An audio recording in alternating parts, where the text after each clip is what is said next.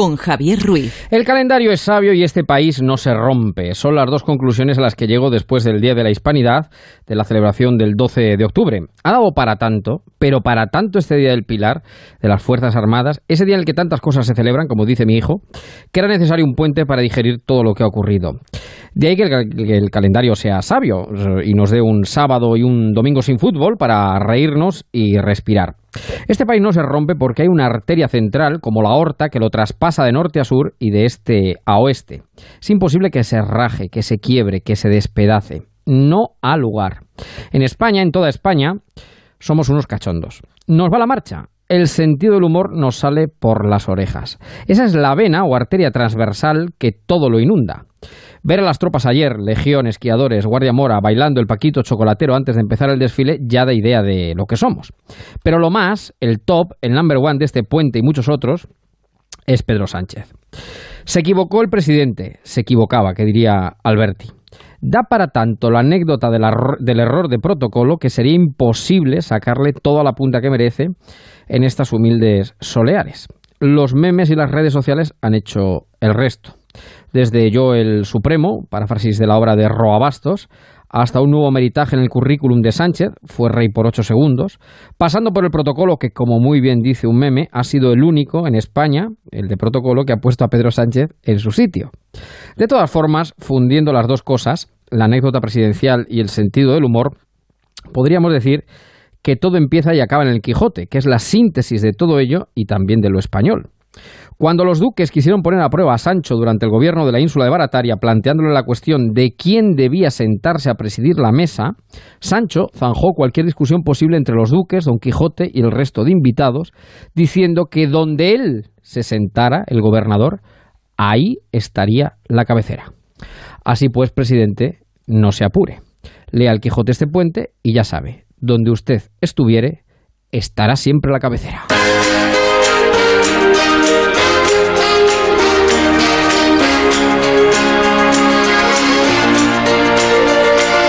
En marcha, Javier Ruiz.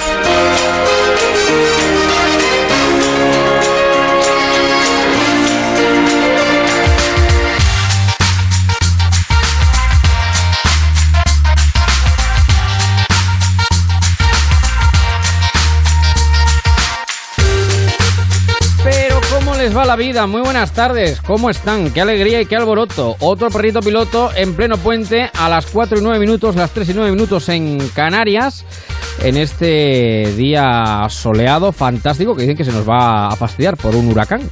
Huracán fue Pedro Sánchez ayer pasando, pasando por el paseo de la Castellana y luego por la recepción real. O sea que, en fin, bueno, vamos a ver qué da de sí la meteorología, pero lo cierto es que hace un día espléndido ahora mismo en buena parte de España. Pero los meteorólogos suelen acertar y ya saben que viene el huracán, eh, el lontananza, y de ello también hablaremos en este tiempo de radio que ahora comenzamos. Es lo que tienen los fines de semana de selección o de fútbol medio pensionista, que no tenemos fútbol de primera, que tenemos un huequito para asomarnos a las ondas ponernos en marcha y disfrutar con todos ustedes, con todos los oyentes de Onda Cero. Bueno, pues de dos horitas maravillosas donde vamos a hablar, dan para mucho, dos horas.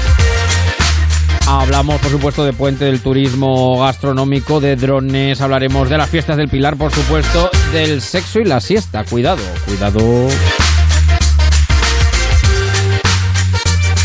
de redes naturalmente y de toda la actualidad que va dejando este 13, post del 12 que dio para tanto como hemos querido eh, plasmar en estas soleares con las que comenzamos cada en marcha. Hasta las 6 de la tarde, hora en la que llegarán nuestros compañeros del Radio Estadio. Y recordando a todos los oyentes que tienen una vía para contactar con nosotros, bueno, varias, tienen las redes sociales, que es eh, el Facebook, el grupo de oyentes de En Marcha, eh, nos buscan como grupo de oyentes, ahí pueden dejarnos mensajes. Y el Twitter, que es arroba en guion bajo marcha. Ahí estamos, y este programa se hace en riguroso directo, que no es grabazo, no es lata, ni mucho menos. Estábamos aquí de puente viendo, ya saben que este programa se hace desde Toledo para toda España. Estábamos viendo la puerta de bisagra, estábamos enseñando el cambrón, estamos enseñando San Juan de los Reyes y nos hemos venido un segundito, hemos, hemos hecho un pequeño paréntesis y nos hemos venido aquí a la radio a disfrutar de este día, de estas fiestas del Pilar.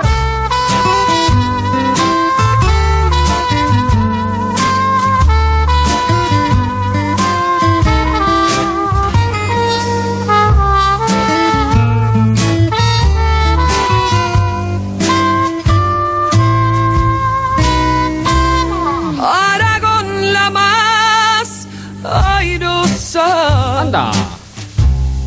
es de España y sus naciones.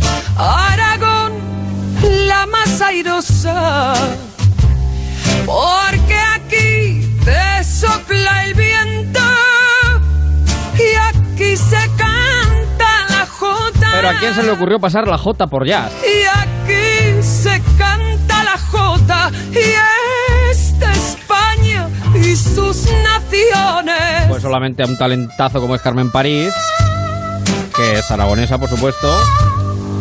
Y el peso de la púrpura, de una púrpura de sábado, es tan grande, tan inmenso, Por una moza. que yo solo no puedo con él y me gusta abrir. Todavía no hace tiempo de mesa, Camilla, porque estamos en un veroño fantástico, aunque ya digo que viene el huracán. Hay un puñado. Así que me van a permitir que salude y dé la bienvenida, las buenas tardes a mi querida Paloma Gallego. ¿Cómo estás, Paloma? Buenas tardes. Hola, ¿qué tal? Muy buenas tardes. ¿Cómo te va la vida, querida mía? Pues estupendamente, disfrutando de este veranillo de San Miguel, actualmente el segundo veroño, tercero de este año. Eso en es. Albacete tenemos ahora mismo 27 grados, cielos totalmente despejados y ganas de estar al sol y eh, disfrutando de las terrazas y de los bares que tenemos aquí en Albacete, que Ella es tenemos muchos Gallego. para dar y regalar. Ella es Paloma Gallego, no Minerva Piquero, pero también. Podría, ya me gustaría, ya me habría gustado. Como el mismo sol. Bueno, tenemos muchas cosas que hablar y que contar en esta tarde, empezando porque, bueno, Zaragoza está en fiestas y estaría bien darse una vuelta por allí, ¿no? Pues sí, porque lo hemos visto, es verdad, en todos los informativos, además es trending topic durante estos días. Conocemos un poco la teoría, pero hoy hemos querido acercarnos a la práctica, a, a pie de calle saber cómo los maños, los zaragozanos, viven estos días en los que además la ciudad se llena de visitantes y de turistas. Por eso hemos contactado y hemos localizado a una maña de toda la vida que disfruta y mucho de estas fiestas tan particulares para ellos y que nos va a contar cómo se vive estos días tan especiales allí, allí en Zaragoza. Por cierto, un destino muy recomendable, no solo en fiestas, sino durante todo el año, porque hay al parecer mucho, mucho que visitar. Ella es Conchi López Cordero. Eh, creo que hemos pasado ya uno de los actos más interesantes y emotivos, que es la ofrenda de flores, pero todavía queda mucho pilar por disfrutar. Bueno, Conchi, ¿qué tal? Buenas tardes, ¿cómo estás? Eh, buenas tardes. Muy bien, aquí Bueno. ya un poco can- no cansados, pero ya nos queda un dica ya más de fiestas y pues Hay un bien. dica. Aquí No se le nota, ella parece de Gerona, de Gerona mismo, de Madrid, de Valladolid, no, no se le nota, no se le nota. Bueno, que han podéis aprovechar, ¿eh? que tenéis día y medio para venir todavía a las mejores fiestas que hay. ¿eh? Bueno, cuéntanos cómo está esta hora Zaragoza. Un sábado ya después del Pilar, todavía ambiente, ¿no? Sí, sí, eh, si tú te bajas por el centro, eh, será raro el sitio en el que puedas entrar. Aparte que como aquí los zaragozanos recogemos, acogemos también a la gente, Sí. eh, tenéis además de todo, para poder disfrutar, aparte de la buena gente que somos, tenéis conciertos, tenemos las ferias, tenemos teatro en las calles, tenemos para los chicos pequeños los tragachicos y eh, bueno, di que a estas horas la gente ya ha comido, pero el que no, lo mejor de Zaragoza, el Ternasco de Aragón. Ahí está, efectivamente. Claro. ¿Mm? Así que aún tenéis tiempo si os queréis venir mañana, ¿eh? Pues no nos lo digas, que nosotros tenemos un peligro, que es que si nos invitas vamos, Conchi, eso es verdad. Bueno, ok, cuéntanos, eh, como Maña, eh, imagino que muchísimos eh, turistas y visitantes en estos días ahí en Zaragoza, ¿qué es lo que más os gusta? Lo que hace tan especial estas fiestas más allá de los actos que todos, que todos conocemos. A ver, eh, yo creo que lo que más nos gusta es eh, las personas lo abiertas y cómo acogemos a la gente. Tú vienes a Zaragoza, eh, no conoces a nadie, bueno, y acabas integrado, y, vamos, que te llevas un montón de amigos, como si te conociéramos de toda la vida. Yo creo Anda. que eso es de lo que más hay que destacar aquí en unas fiestas. Aparte que, bueno, el día de ayer, que fue el día grande, tenemos Oh. hoy a nuestra Pilarica con el manto precioso De blanco flores, rojo, que está-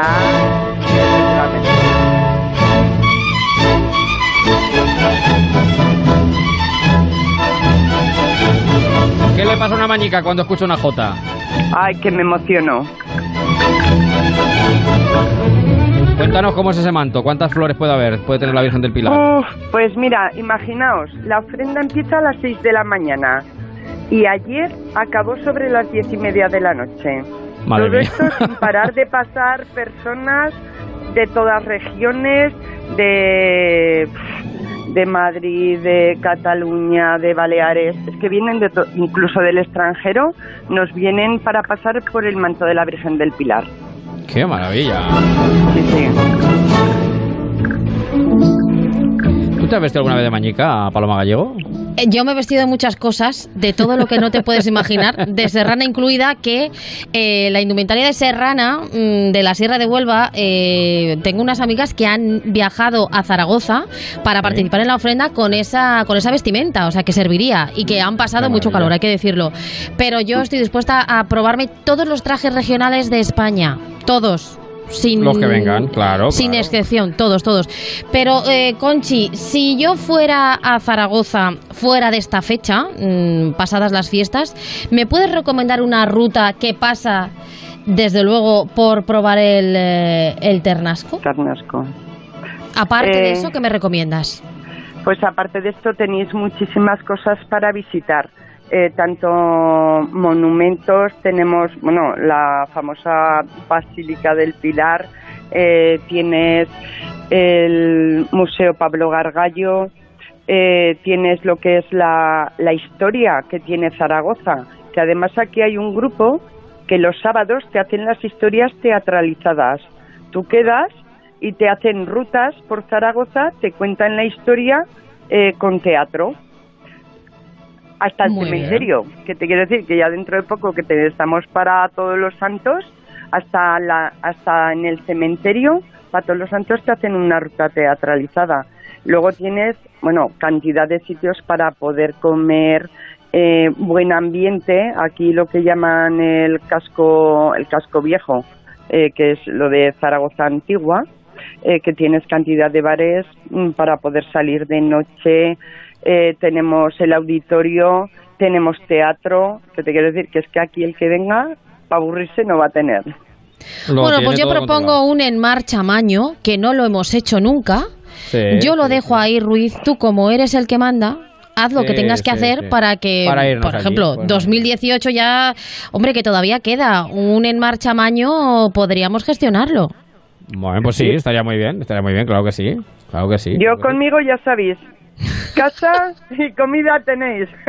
Bueno, Pues, ¿qué, no más, sale barato, qué más se no necesita? barato. Pues una línea, una línea. un poco Bueno, de datos. déjame que de salude a, a Germán, a Fátima, a Juan, que ya están en el Facebook del programa. Mira, mira, mira, mira, Conchi, mira, mira, mira, mira, mira. Fuera con la más famosa.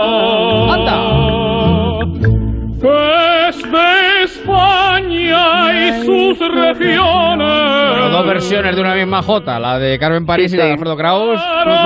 Con la más famosa. Bueno, pues disfrutar mucho de las fiestas del Pilar y Pero perdona, pues, Ruiz, es que Conchi se estaba arrancando porque le estaba, Sí, sí. eh, le estaba pudiendo la emoción. Conchi, ¿quieres deleitarnos con esta interpretación a tu cargo? No, no, no, no, no, no, no, que tengo, no tengo educada la voz todavía, la estaba tarareando lo bajito, ¿eh? Claro. Porque es, inevitable, ¿eh? Es inevitable, sí, Oír señor. una jota y automáticamente me sale, me sale del corazón. Bueno, pues Conchi, un beso enorme y un beso para toda la ciudad de Zaragoza. Disfrutar de estas fiestas del Pilar, que todavía queda un poquito. Un abrazo grande, un saludo. Venga, muchísimas gracias a vosotros. Un abrazo. ¿Tú sabes bailar la jota, Paloma Gallego? Yo no. Yo es que para los bailes, para los No. bailes, ¿cómo Tú es- decírtelo? Tú estás hecha para otras cosas, para la radio. Yo tengo claro. alguna virtud y muchos defectos y entre Ya, ellos ya. está pues el ser arrítmica, un poco dislexia espacial. Si me dicen la derecha yo voy a la izquierda, si me dicen sube la- el brazo mm, bajo la pierna. Ya, Esas cosas que dificultan el aprendizaje de cualquier baile. Ahora, ganas como la que más. Muy bien, muy bien, muy bien. Bueno, pues son las 4 y 21 minutos. Vamos a hacer nada, un mínimo alto suspiro para coger aire y vamos a meternos de lleno en otras historias. No solo del Pilar Vive el Hombre, que también que está muy bien. Vamos a meternos a conducir drones, en menos que canta un gallo. Aquí en la onda, en marcha. En marcha. Onda Cero. Securitas Direct, ¿en qué puedo ayudarle? Buenas, llamaba porque quiero instalarme una alarma. ¿Ha sufrido algún robo? No, es por prevención. Es que en mi calle casi todas las casas ya tienen alarma y no quiero que me entren a robar a mí. Protege lo que más importa con Securitas Direct, la compañía con el mayor número de expertos para proteger tu hogar.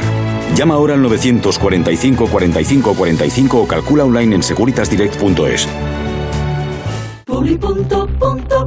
Exclusiva cartera de auténtica piel de urique de la Guardia Civil con su emblema grabado a fuego y la bandera de España, hecha a mano una a una. El mejor regalo para la patrona.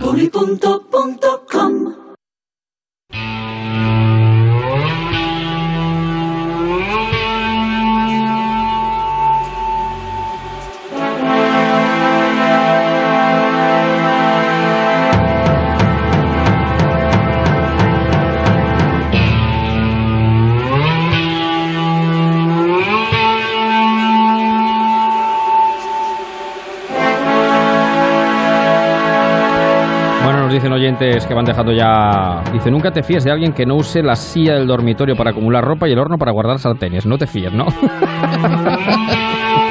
está bien, está bien eso, sí, señor. Consejos domésticos también en marcha, en Onda Cero.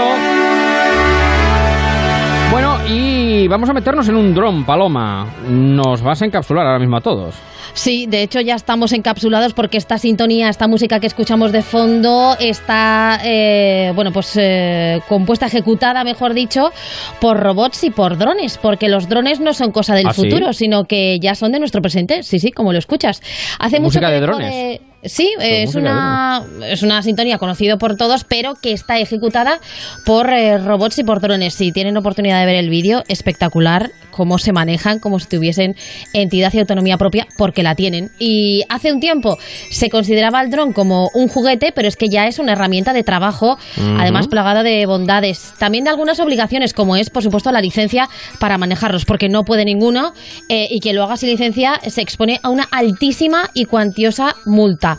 Hoy está a punto de abrir sus puertas una nueva academia de drones donde obtener esta licencia. Es la primera de Castilla-La Mancha, eh, concretamente está en Valdepeñas, y usos que parecían entonces una fantasía. Por ejemplo, eh, si tú te casaras, Sí. Qué bonito sería en ese lugar donde tú contrajeras matrimonio una instantánea aérea. Esas imágenes maravillosas, bueno, pues las puede tomar un dron, ya las está tomando. Sí. Vídeos nupciales, videoclips. Eh, era una utopía que un dron O sea que el vídeo de la boda, el vídeo de la boda te lo hace un dron. Hombre, claro, y además con unas imágenes maravillosas, claro.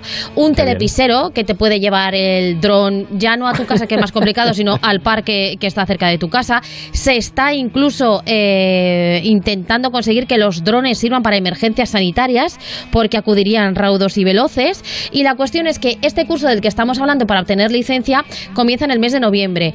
Las profesiones del futuro, pilotos de drones, todavía no lo saben, pero muchos de nuestros niños de hoy en día van a ser pilotos de drones en el futuro más inmediato.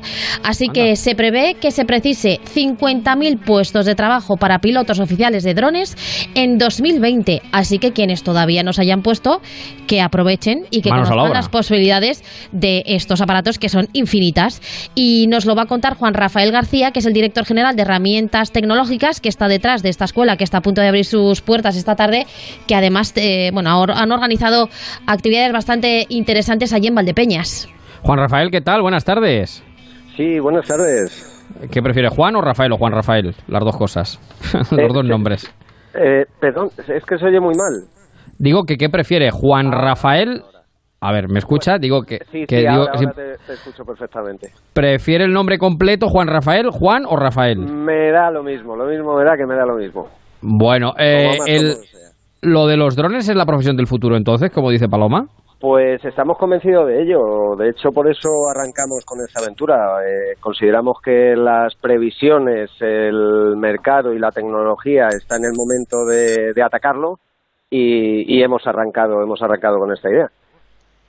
Y cuéntenos, eh, bueno, qué, eh, porque Paloma ha dicho ya, por ejemplo, cosas que puede hacer un dron eh, de aplicaciones ya domésticas. ¿Cree que va eh, dentro de un par de años, de tres? ¿O qué cálculo de tiempo estima para que puedan estar al alcance doméstico verdaderamente, al alcance nivel usuario? Pues igual, no sé, como a lo mejor pueden ser los móviles, que yo no sé si ese, eh, ese punto llegará en algún momento del tiempo, Juan Rafael.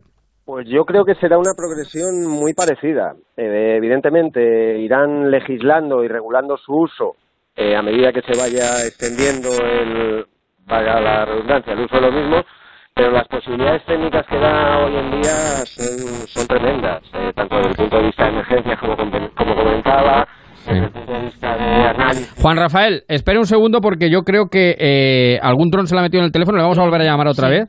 eh, porque, en fin. Se oye muy metalizado. Eh, efectivamente, efectivamente. Yo creo que se lo ha metido algún dron ya dentro del teléfono que está haciendo ya las labores Sí. de.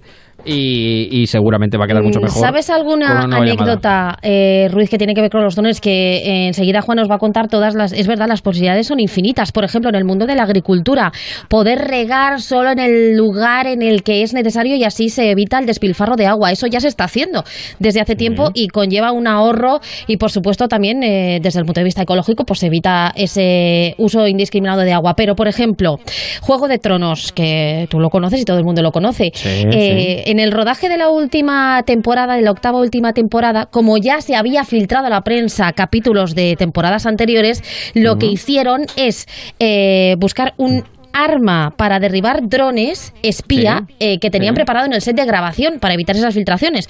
Le llaman los Terminators de los drones. Eh, es como parece, si tú lo ves físicamente, parece una pistola, puede ser apuntado como un rifle a sus objetivos y no es que eh, destruya más que ese objetivo, pero es verdad que sirve para eliminar cualquier dron que se cuele en un espacio en el que al que nadie le ha invitado. Pues Juego de Tronos en esta última temporada, en esa grabación, recurrió a estos sistemas para evitar que nadie a través de un dron grabara nada eh, que se pudiese adelantar a bueno pues todas las tramas que hay que desvelar en el última en la última temporada.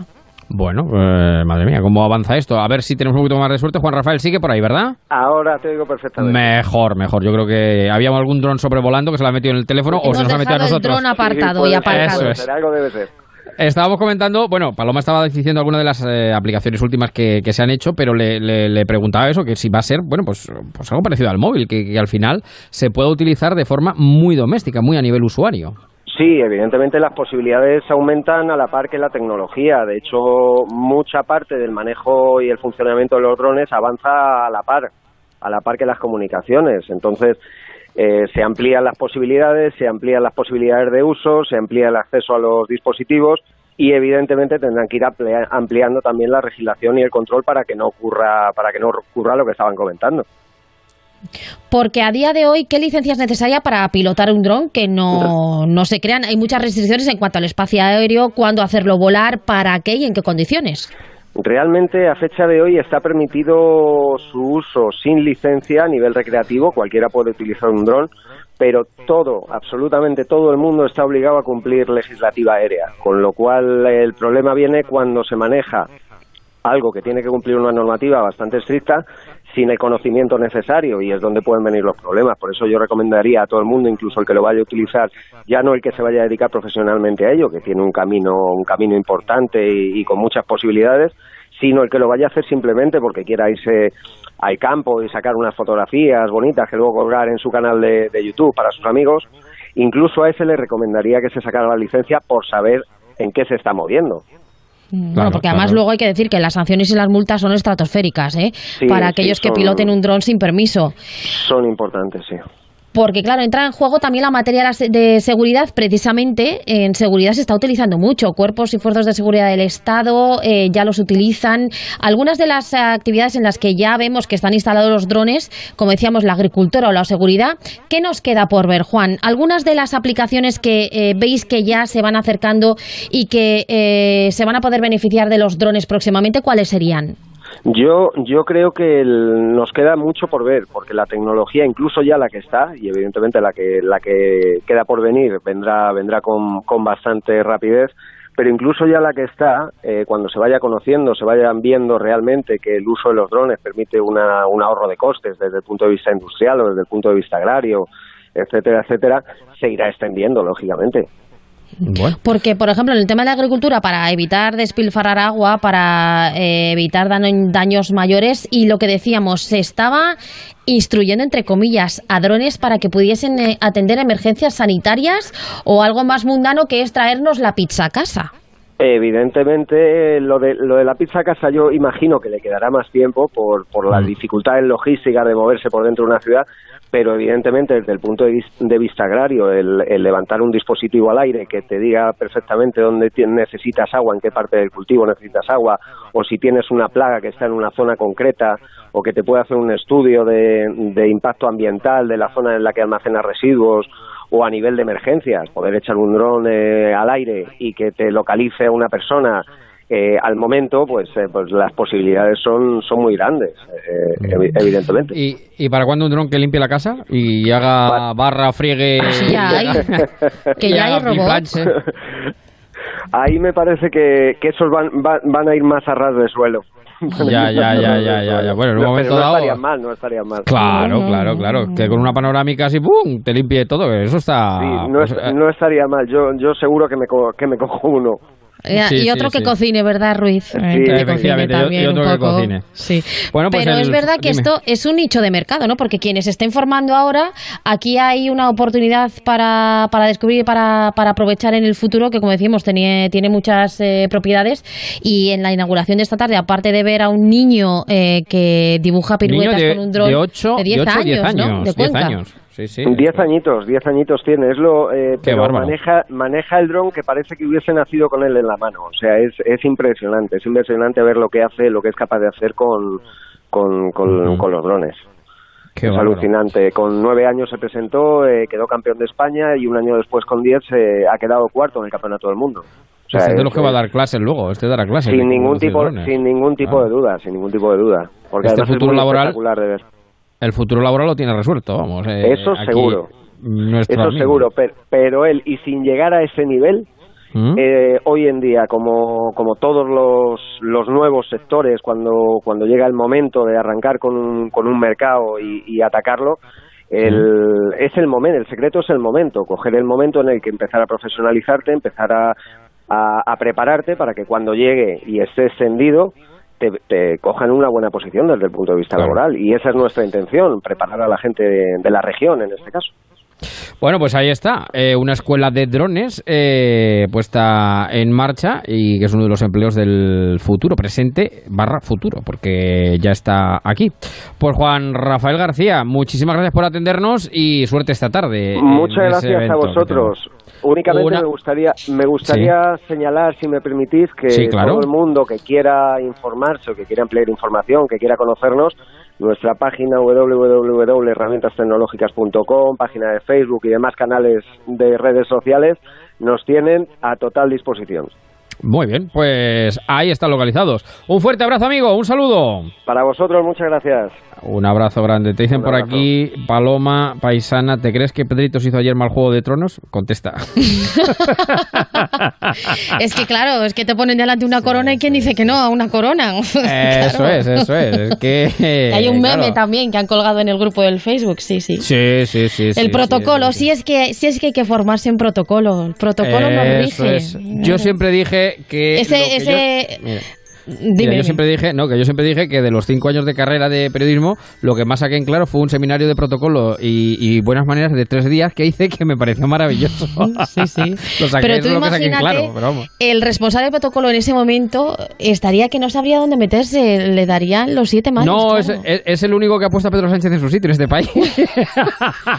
un despiste, un despiste un despiste lo tiene cualquiera, sí, sí, sí, sí, lo tiene cualquiera. Bueno, que son menos 25, las 5, un segundito que estamos en marcha y ahora sí que nos vamos a ir de puente, pero bien, pero de verdad a ponernos la servilleta y anudárnosla por la espalda, que es como nos gusta aquí en marcha. Ponte en marcha con Onda Cero.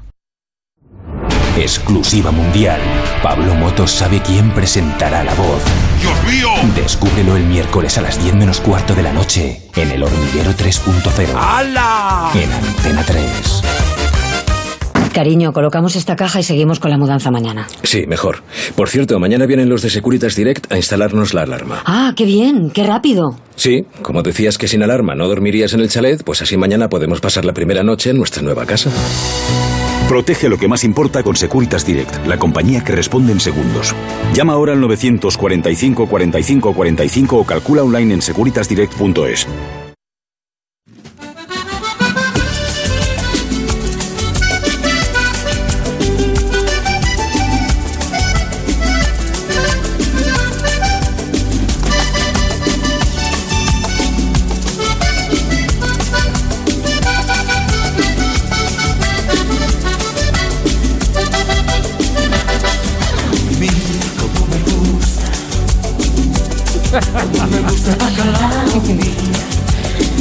por aquí nuestro amigo Manolo, que es un crack, dice, hay el bacalao con papas. ¿Cómo se sabe ya los temitas?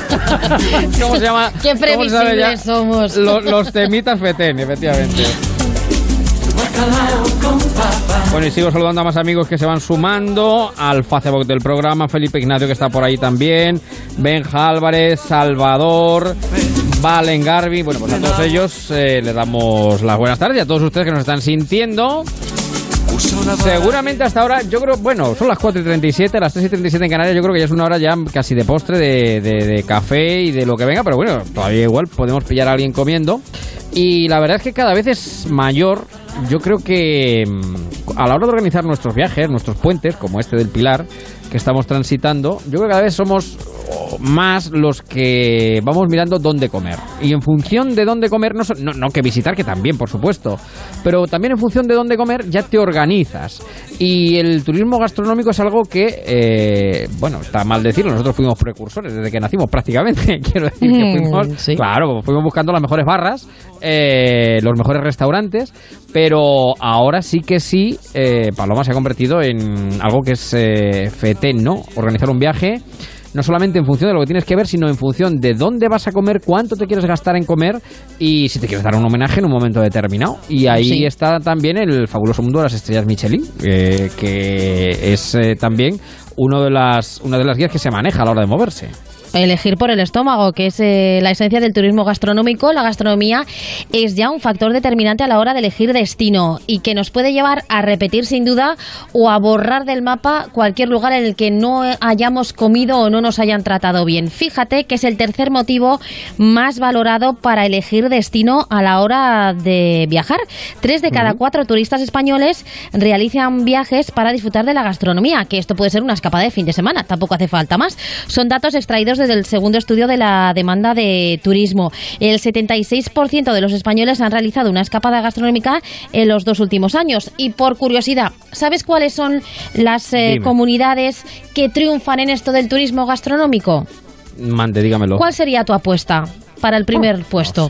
No sé, no pues País Vasco, por ejemplo, o Navarra, o Andalucía. Pues mira, el primero es Andalucía, seguido de ah, Galicia, el tercero País Vasco y el cuarto Asturias, aunque hay destinos emergentes que están escalando posiciones eh, a gran velocidad. En cuanto a ciudades, gana por mayoría, por goleada, Sebastián, San Sebastián, seguido de Madrid, de Barcelona, de Bilbao o de Logroño. Pero la cuestión es que todos los lugares de España, todos los rincones tienen potencial gastronómico y tienen muchos turistas que cada vez más se rigen por el estómago, por el estómago a la hora de buscar ese destino. Que te lo digan a ti, que fíjate, tú cuando te planteas un viaje, ¿qué es lo primero que, que piensas, que buscas?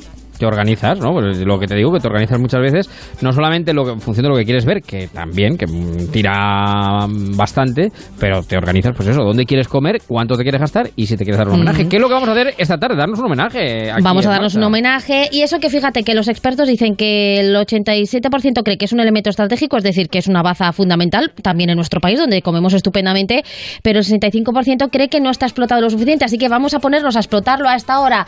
Sí. 5 menos 20 de la tarde es momento de sobremesa, es momento de digestivo, de chupito, de postre, así que hemos decidido acudir a algunos de los mejores restaurantes con estrella Michelin de nuestro país y además con eh, menús que queremos descubrir y queremos saber también si la gente de a pie, normal y corriente como nosotros, podríamos permitirnos disfrutar de algunos de los menús de los mejores eh, cocineros. Nos hemos detenido en Galicia y en Cantabria. Sí. Así que, ¿por dónde prefieres empezar? Pues venga, vamos por Galicia, empezamos por Galicia. Por Galicia. Pues eh, por Galicia. una estrella Michelin que disfruta y que se ha ganado eh, Yayo da Porta. Es eh, un restaurante que está en Cambados, precioso lugar, en Pontevedra, en Galicia, que fusiona la cocina gallega actual también con guiños a otras zonas. Bueno, imagínate la cantidad de mariscos y pescado maravilloso que podemos comer allí. Madre mía, Yayo, ¿cómo estás? Buenas tardes. Hola, buenas tardes, ¿qué tal? Nada, Bueno, ya terminando ¿cómo- el servicio de, de hoy. ¿Ha sido muy ajetreado? ¿Se ha notado el puente? Sí, sí, se ha notado el puente. Sí, hemos estado al 100% todo el fin de semana. Al 100%, qué barbaridad. Qué, qué- qué tremendo. O sea que hay demanda, hay demanda eh, de este tipo de turismo gastronómico. ¿Cuánto tiempo lleva, tenéis eh, la estrella Michelin, Yayo? Bueno, pues eh, este fue el decimoprimer año consecutivo que nos concedieron la, la estrella Michelin. Ujú. Y eso lo notáis, lo habéis notado eh, a lo largo de todo este tiempo. Hombre, eh, sí se nota, ¿no? Eh, por supuesto, claro que se nota porque cada vez, eh, sobre todo eh, lo que estabais comentando ahora, ¿no? El, el turismo gastronómico eh, sí que, que la gente lo tiene muy en cuenta, los destinos gastronómicos a la hora de viajar. Y, y cada vez se apoya más de soportes pues como la guía Michelin, ¿no? Y, y bueno, pues eh, figurar en ella con una estrella pues eh, es por supuesto un, un gran escaparate, ¿no?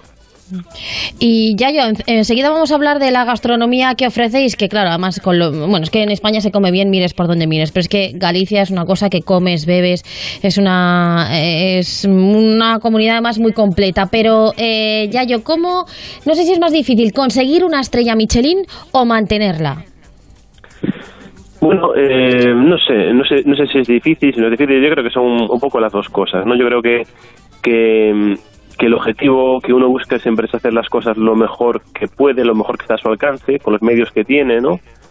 Y, si ese trabajo, esa constancia se ve se ve recompensado con una estrella o con otro tipo de, pues eso, de de, de distintivo, ¿no?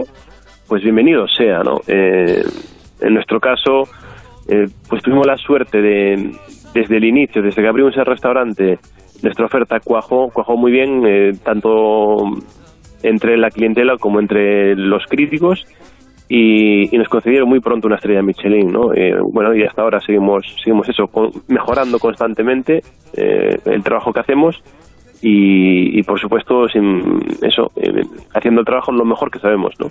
¿Y cuál es tu plato estrella, Yayo? El que más te piden. A lo mejor no es el que más te guste a ti, o, o- o me- pero el, el plato estrella de tu establecimiento. Pues fíjate, no sabría decirte un plato que salga más, ¿no? Tendremos que sacar un, un estudio de... Hombre, seguro que de- mal no sale ninguno, eso estoy convencido, vamos. No, bueno, a ver, el, por ejemplo, el menú de degustación sale en un 50% y, y luego, pues en, el, en, en otro 25% sale el, el menú gastronómico y en otro 25% sale el menú carta. Pero bueno, o sea, lo más demandado sí es el, el menú degustación, ¿no? ¿Y, y hoy qué llevaba ese menú de degustación? Este sábado, ¿qué, en qué, ¿cómo se componía el menú de degustación? Más o menos, por haceros una idea. Sí, bueno, pues estamos estirando todavía un poquito la temporada de, de verano. Seguimos Sí. arrastrando un poquito los platos de verano. Eh, la cuchara eh, todavía... mm, to- todavía el tiempo, o sea, la estación climatológica todavía no pide la cuchara caliente, ¿no? Sí, sí, así sí. que así que nada, seguimos seguimos estirando un poquito la temporada de verano con, con platos eh, frescos, con, con pescado azul, ¿no? Empezamos siempre con, con dos aperitivos, Sí. dos aperitivos siempre el marisco está muy presente en nuestros menús. Ah, lógico, claro, sí, sí. Eh, un aperitivo de mejillón y otro de brandada de bacalao con sardina ahumada. Sí, sí, sí. Luego empezamos con una crema fría de tomate, berberechos y albahaca. Qué maravilla. Sí, sí. Sí, para seguir con una, una caballa marinada y asada. Sí, Qué bueno. sí. Luego los, los principales hoy eran, pues, eh, hoy era abadejo, abadejo eh, al vapor con moluscos y algas. Sí. Y el plato de carne era eh, ese cabrito confitado y asado con humus de garbanzos. Oh, Qué madre bueno. mía, vamos, que se come como un rey, vamos. ¿Y el postre? Ya por coronar, ¿el postre? El postre, eh, texturas de chocolate. Es un, bueno, un, un cremoso de chocolate con teja de cacao y, y helado de, de chocolate. Bueno, pues vamos a maridar. Hombre, eh, yo sí. con este listado yo creo que nadie se quedaría con hambre, pero existe esa idea, mm, quizá de quien no ha tenido oportunidad de ir o de degustar un menú de este tipo, que uno va a un restaurante con estrella Michelin y parece que como que te vas a quedar con hambre, ¿no? Que te va un poquito de cada cosa. ¿Esto es así o no? Con este menú salimos hartos, ¿no? Bien, bien. Bueno, a ver, yo no sé la, la, la percepción que tiene la gente. no Yo creo que la mayoría de la gente que tiene esta opinión eh, nunca ha ido a un, a un restaurante gastronómico, nunca ha estado en un restaurante pues con estrella. No, no digo con estrella sin estrella, digo un, un restaurante gastronómico, ¿no? Sí, sí, Evidentemente los, los menús, eh, de- depende del sitio, a veces son, son más largos o, o no. Y por supuesto, el menú, cuanto más largo, cuantos más platos, eh, eh, de cuanto más platos se componga el menú, por supuesto, más pequeños tienen que ser, porque si no es que es imposible que alguien Comer tanto, claro. claro, Tanto. claro, un menú claro. de pues de 20 o 25 platos, ¿no? Claro. Si no son eh, mini tapas, ¿no? Sí, sí, sí, Entonces, sí, sí. eh, bueno, hay que tener cuidado con esto, con esta apreciación, porque, porque bueno, eh, luego nosotros, por- eh, los menús, si es corto, eh, los platos, eh, pues son un poco más contundentes, evidentemente, ¿no? Eh, al final, el cliente va a comer de la misma forma con el menú degustación, con el menú carta o con el menú gastronómico, ¿no? Eh, simplemente de- depende un poco la cantidad de platos, que no eh, eh, eh, la, la el gramaje, ¿no? El gramaje de, de la comida en sí, ¿no? Bueno, Oye, pues, y como gallego de pro, una duda también, no sé si es otro mito como el que comentaba ahora. ¿Es verdad? Porque existe una creencia popular según la cual los meses que contienen la letra R en el nombre son mejores para consumir el marisco gallego. ¿Esto es verdad o no es verdad? Bueno, yo no... eh, mira, como yo te voy, a con- te voy a contestar que eso depende, ¿no? depende depende de muchos factores. Como buen gallego. los mariscos a lo largo del año pues eh, experimentan pues periodos de, de desove, periodos de, en los que están mejor y peor. O sea, que a lo mejor en ahora en, en octubre o, o noviembre te puedes encontrar unos mariscos que sí, que están en plenitud, pero otros no. O sea, que, que, que, que no todo responde... Pero esto lo habías oído, ¿verdad? Sí, sí, en general, eh, en general, eh, en verano, en verano, que son los meses que no llevan R, ¿no? en verano, em, las aguas están un poco, un poco más cálidas, entonces es cuando, cuando el marisco tiende a desovar, ¿no? Eh, sobre todo los moluscos y, y, y bueno, y, y otros, otras especies eh, están en veda, ¿no? O sea que bueno, como norma general, podríamos decir que en invierno sí que, que se puede comer mejor marisco, ¿no? Bueno, vamos a seguir por el Cantábrico eh, y saludamos, paramos en, en dónde paramos, Paloma. Eh, Pues nos vamos, bueno, vamos a visitar el cenador de Amos, tiene dos estrellas eh, Michelin, es un lugar muy, muy recomendable en Villaverde de Pantones eh, y vamos a poder hablar con su cocinero que es Jesús Sánchez. ¿Qué tal, Jesús? Buenas tardes, ¿cómo estás? ¿Qué tal? Buenas tardes, ¿verdad? Un placer. Oye, y saludar también a Yayo de Porta, que es un gran amigo mío. Nos, nos queremos mucho y, y un placer saludarle también. Bueno, está casi al lado. Qué, qué casualidad encontrarte por aquí, hombre. No lo sabía ninguno de los dos, esto ha sido casualidad, ¿eh? en las ondas. En las ondas, en las ondas. bien, bueno, ¿y qué hemos, bien. y qué hemos tenido hoy de, qué hemos tenido hoy para comer, Jesús, en tu restaurante? ¿Qué, qué hemos preparado? Bueno, pues eh, nuestro caso es muy parecido al de Yayo. Quiero decir que nosotros al final lo que lo que preparamos es una, una experiencia para el comensal en la que él puede decir un poco el, el viaje que quiere que quiere recorrer en nuestro restaurante. Nosotros ofrecemos tres propuestas diferentes. Una propuesta que llamamos memoria y que, y que supone pues una pequeña carta en la que el cliente elige pues unos eh, pases eh, una- una- unos pases más cortos y otra que se llama esencia en la que compone un menú degustación y la tercera que sería experiencia que ya compone un menú de degustación eh, mucho más largo. Eh, si vamos, por ejemplo, a, a, la, a la memoria, por a- perdón, a la esencia, por así decirlo, nos quedamos en el medio, nosotros empezamos siempre recibiendo al cliente al estar en Cantabria pues con una anchoa. Eh, visitan primero una salita en, en las que en la que van a degustar una anchoa, una anchoa que, que elaboramos eh, nosotros, que sobamos diariamente aquí en el restaurante y que la degustan únicamente con aceite. Este sería el primer paso, ¿no?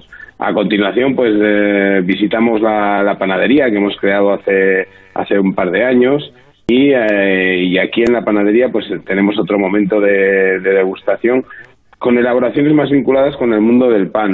Probaremos una eh, una, una interpretación de una de una empanada de, de calamares que nos gusta muchísimo y luego también probaremos eh, una un cocido montañés un poquito interpretado por, por nuestra parte, ¿no? En el, en el cual hay una hay un buñuelo de morcilla y un caldito, eh, un- una sopa transparente que, que, que coge, que tiene todo el sabor del, del cocido, ¿no? Para nosotros es, los caldos nos, nos apasionan y ahora que ha empezado a hacer un poco frío, aunque este puente es verdad que ha, venido, ha habido muchísimo calor por aquí, Sí. estamos teniendo temperaturas muy, muy altas, los, los caldos para mí son reconfortantes. Bueno, y una vez en la mesa, pues ya empieza un poco el desfile de... Ah, que todo eso ha sido para entrar. Todo eso ha sido a la, a la sí, entrada. todavía no- ah, bien, bien, bien, bien, bien, bien, bien. Ya, ya, ya, ya, ya, ya me quedo, que me queda claro, me queda claro. Todavía ¿Y en la mesa qué? ¿Y en la mesa qué tenemos? En la mesa, pues eh, empezamos con, con una ensalada de, de bocado, de unas lechugas que se producen aquí cerca en Odianero y que las presentamos en un bocado que comes eh, que comes con la mano. Después eh, tomaríamos la tortilla de Amos, que es famosa, pues, Sí. es un, también otro bocado de, de tortilla, pero que tiene textura crujiente y, y al final en la boca es una, es una tortilla de patata. En fin, vamos pasando muchos bocados. Para no aburrir al, al oyente, pasamos, si queréis, al plato principal. Como decía Yayo, pues nosotros este hoy hemos tenido lubina, lubina, lubina dorada y mero. eh, son un poco los pescados que ahora nos están entrando mejor de, de temporada. eh, que preparamos con una con una vinagreta de con una vinagreta de tomate, una vinagreta de tomate fresco. Eh, como carne un lomo de vaca, Madre mía. un lomo de vaca que hacemos a la, Yo no he a la comido. parrilla. Sí. No, que no comido, no me ha dado tiempo, no me ha dado tiempo. claro. Y luego eh, lo que sí hacemos, hacemos dos pases de postre, un postre de cítrico, un poco para eh, pues para limpiar un poquito el paladar, son unos tallarines de, de mango con una espuma de, de mandarina y el chocolate. A mí también como a ello me gusta terminar el, el menú con, con un plato de, de chocolate. Yo, de hecho, cuando voy a algún restaurante y, eh, y no me ponen de postre de chocolate, digo, ay, me falta algo, es una cuestión personal, no sé, lo entiendo. Habrá gente que opine distinto, pero bueno, yo, yo sé. Y luego lo que hacemos en eh, nuestros restaurantes también es muy típico, pues esa cuando ya pides el café es ese, ese despliegue de, de, de pequeños bocados dulces para acompañar eh, el café que, bueno, nosotros hacemos, por ejemplo, un, un macarrón de, de quesada pasiega o, o una, una nube de coco, en fin, cositas, bocaditos así para, para terminar. Para Yo no sé, Ruiz, por qué te-. ¿Por qué te prestas a hablar de estas cosas con el estómago vacío? Es como ir a hacer verdad. la compra sin haber Sí, sí, probado sin haber comido, es, sin haber es comido. un suicidio, Claro, es un suicidio claro. en la Bueno. antena. Tú mismo, tú mismo. El caso es que los dos son dos grandes... Cocinero, cocinero, enciende bien la candela y prepara con esmero un arroz con habichuela. Cocinero, ¿Os cocinero. gusta Antonio Molina o no os gusta Antonio Molina? Como para decirte que no. Claro, Claro, claro, claro. Pero a mí me gustaría saber, sí, de, de, de Yayo y de Jesús, ¿cuánto tiempo? Porque ahora tenemos, nos estáis contando ya el resultado, además con la opinión de los comensales, pero hasta que llega ese momento, el proceso creativo, imagino que, bueno, nace y parte de un conocimiento exhaustivo de todo tipo de materia prima, de todo tipo de técnicas que habéis aprendido en vuestra formación como, como cocineros. ¿Cómo ese proceso creativo, cuánto tiempo os lleva, cuántos fallos eh, tipo laboratorio tenéis de esto no va con esto? ¿Y quién se encarga sobre todo de catar esos platos que nosotros nos ofrecemos sin problema a catar cualquier cosa? ¿Cómo es ese proceso? Bueno, yo creo que técnica y, conocimiento, de, conocimiento de la técnica y del producto, como bien has dicho, son fundamentales, ¿no? A partir de ahí, cada uno tenemos una, una forma de, de provocar ese, ese proceso creativo que muchas veces se provoca, es cierto, pero muchas veces también te asalta, por ejemplo, eh, o sea, muchas veces estás en un, en un restaurante, comiendo en el restaurante de un amigo, estás probando algo y te, te viene a la mente una posible combinación que tú trasladas a tu equipo y el equipo pone en marcha y, eh, y de ahí puede salir un plato. ¿A quién se lo vas a probar? Yo en mi caso particular, eh, yo tengo a una persona de la que me vengo fiando eh, pues desde, desde 25 años, que es mi mujer. O sea, mi mujer es la, eh, la, la primera persona que prueba el plato que hemos hecho. Esto supone una tensión tremenda. O sea, cuando cuando yo le doy a probar un plato, os podéis imaginar la imagen de la cara que pongo yo ahí esperando que me diga que sí, que no. Mi mujer se pone tensa también. Pero bueno, me funciona, eh, me funciona. Siempre tenemos algún rifirrafe, pero me, me viene funcionando bien durante, durante 25 años. Y el caso- proceso creativo. No, sí, Sí. termina, termina, termina, termina, termina, con el proceso No, y el creativo. sí. proceso creativo es nosotros tenemos eh, personas que eh, pro- programamos eh, parte del equipo y días concretos para probar, para estar constantemente probando y esos mismos platos al final luego se van afinando, quiero decir, hay platos que en ese proceso creativo pues han avanzado de un año a otro, platos que creamos en, imagínate, pues en 2008 y que están presentes ahora pero con una con una evolución, con una reinterpretación, con un pulido, eh, en fin, van a- van continuamente progresando, ¿no? ¿Y en el caso de Yayo?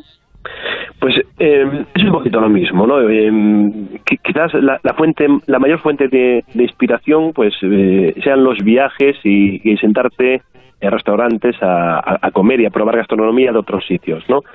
Por supuesto, eh, lo que lo que dice Jesús, los platos, eh, una vez que lo que creas un plato, que lo pones en tu carta, el plato está vivo, el plato el plato está vivo y, y- y va experimentando, pues eso, alteraciones o, o mejoras constantemente, ¿no? Eh, y, y bueno, y, y otra cosa es que dentro de los procesos creativos hay hay veces que a lo mejor estás un poco más inspirado y es un no parar, Sí. ¿no? Eh, estás, estás, eh, no sé, el cuerpo te pide, estás lleno de ideas y otras veces pues que no tienes tantas ideas o estás más apático y, y- y no estás eh, con la misma eh, intensidad creativa, ¿no? Entonces hay que dejar también que fluya un poquito esa esa energía y, y aprovechar eso cuando viene y, y eso y Que la inspiración me pilla trabajando, que decía Cela, efectivamente. La inspiración me pilla trabajando. Bueno, pues Jesús, Yayo, un placer haber compartido un ratito, aunque sea ya del postre, con dos restaurantes de estrella Michelin, que insisto, cada vez es más, son más los que van buscando dónde comer, dónde comer bien y darse un pequeño homenaje. Os damos las gracias porque además sé que habéis tenido mucho lío, mucho jaleo, mucho curro este sábado y habéis eh, decidido pasar un ratito aquí en marcha en Onda Cero. Un abrazo a los dos, Yayo, Jesús, un saludo. Nada, muchísimas gracias. eh. Encantados de estar con vosotros. Un abrazo grande. Muchas gracias y un beso para Jesús. Venga, ya yo, me alegro mucho. Ya quedamos luego, ya quedamos luego. Pero venga. quedamos todos, ¿eh? Quedamos todos. Bueno, cuéntame en medio minuto qué te ha pasado con el agua, que es algo que me llama mucho la atención, me lo contabas antes de empezar Mira y digo, que- bueno, eh, a ver, que cobran el agua o que no sirve Qué cabreo tengo, qué cabreo tengo. A tengo un boca, enfado mayúsculo, boca, enfado mayúsculo, enfado mayúsculo. Vamos a ver, hay una polémica sobre si en los eh, restaurantes y bares eh, tienes derecho a pedir agua o no. De hecho, la OCU inició una campaña este, este verano para que hubiese una ley que prohibiera que a ti te negaran el agua en un bar. Eh, un Sí. vaso, claro, si pides 17, pues lógico que te digan, tómate una botella. Ayer, eh, Brujo de Granada, Albacete, ¿me puede poner un vaso de agua, por favor? No, pero uno rotundo, lleno, Categórico. horrible, pues, oh, muy hiriente. Eh, no, eh, que claro, te pongo una- un vaso de agua y te voy a tener que poner hielo. Entonces, no, es lo primero que me enseñaron cuando entré a trabajar. Hombre, que tuve ¿quién que puede negar comprarme un vaso? una Claro. botellita de agua de dos euros. Claro, le dije, pero si me estoy muriendo, me pones agua. Y dice, si te estás muriendo, sí. No se puede negar un vaso de agua. Un vaso de agua nadie, que representa para un hostelero, por favor, el A que no voy a volver nunca más. Bueno, pues nada, No voy en a fin, volver. que, eh, ya está, dicho queda. Eh, es que es una obra de misericordia. pasa. Sí. Dar de beber al sediento, o sea que lo dice. Pero hay muchos hosteleros muy generosos, pero otros En que no, que no. Que no es así. Bueno, querida Paloma, cuídate mucho, que me alegro un montón de haber compartido un ratito en marcha contigo esta tarde de sábado. Igualmente, porque me expulsas ahora, si no me quedaría. Bueno, bueno, no, te puedes quedar aquí un ratito más si quieres. No, no, me voy. Ya que me has echado, me voy. Un beso enorme, cuídate. beso. Llegamos a las noticias de las 5. Seguimos en marcha. Son las 5 de la tarde, las 4 en la comunidad canaria.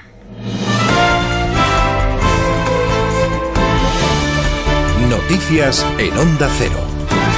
¿Qué tal? Buenas tardes. La ministra de Defensa, Margarita Robles, critica y descalifica los abucheos e insultos contra el presidente del Gobierno, Pedro Sánchez. Abucheos que se escucharon ayer durante el desfile de la fiesta nacional. Robles dice que en España caben todos y solo se pueden sentir excluidos aquellos que hacen del insulto y del abucheo su forma de expresión. Para la ministra es una falta de respeto al presidente y también al resto de los españoles. La crítica política es bienvenida, es aceptable.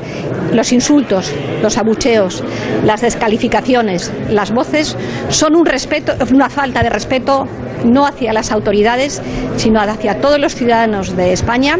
El Partido Popular pide al presidente Sánchez que desautorice a Rodríguez Zapatero por reunirse el pasado 8 de octubre de septiembre con el líder de Bildu, Arnaldo Tegui. Ambos políticos se encontraron en un caserón del Goibar, el lugar en el que se gestó la tregua de ETA. El objetivo de este encuentro era conocerse personalmente y fue a petición de Otegui, al que mm, Zapatero considera un hombre de paz. Pero Andrea Levy considera que es inquietante este encuentro y que pone en entredicho el acuerdo de la lucha antiterrorista. Levy incluso va más allá. Dice que Zapatero puede estar de negociador para conseguir que Bildu apruebe los presupuestos generales del Estado.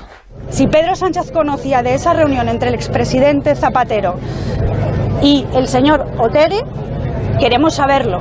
Y si no, le pedimos que desautorice al señor Zapatero por reunirse con un líder de una banda terrorista eh, para saber si eso tiene que ver o no con la celebración de la aprobación de los presupuestos. De los presupuestos ha hablado hoy la ministra de Hacienda, María Jesús Montero. Montero ha confirmado que si la subida del IPC es más alta de lo previsto, el Gobierno abonará una paga extra a los pensionistas para que no pierdan poder adquisitivo. Claro que para que esta paga sea posible, el Congreso debe aprobar los presupuestos. La ministra sigue buscando el apoyo de otras formaciones políticas, no descarta sumar al PNV y está convencida que las cuentas que se aprobaron el pasado viernes van a recibir el visto bueno de Bruselas. Estamos convencidos de que Europa va a dar el visto bueno a este acuerdo, lo explicaremos con más detalle el lunes, todos esos componentes, pero yo creo que es fundamental que los ciudadanos conozcan que es posible practicar una política que hace que la gente esté en el centro de- del debate, pero que luego esto se tiene que traducir también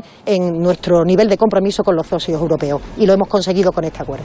Protección Civil alerta ante la llegada a España del huracán Leslie, que puede traer lluvias intensas y fuertes vientos a partir de este, esta medianoche. Se espera que el ciclón entre por Lisboa y, aunque su trayectoria es todavía incierta, puede generar vientos de más de 100 kilómetros hora en Castilla y León y Extremadura y vientos intensos también en el centro de la península y en el noroeste. Además, esperan tormentas generalizadas en la mitad sur y en el este. Y desde el exterior les contamos que el presidente de Estados Unidos, Donald Trump, ha advertido de que promoverá un fuerte castigo a Arabia Saudí si se confirma la muerte del periodista del Washington Post Khashoggi, que murió el pasada, la pasada semana en el consulado saudí en Estambul.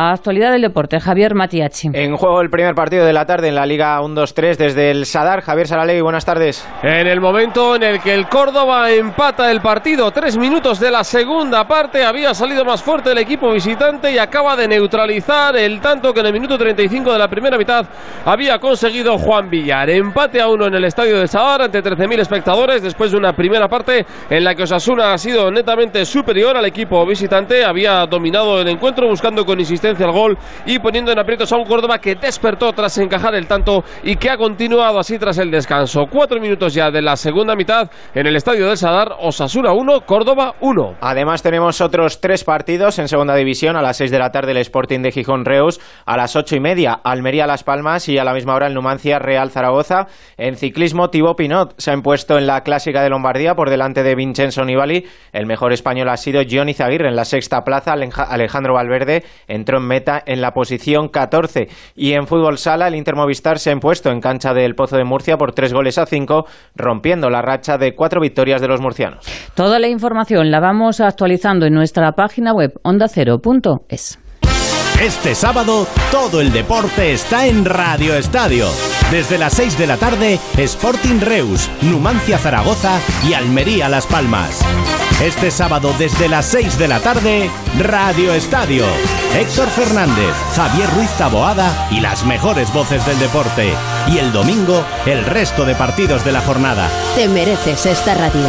Onda Cero, tu radio.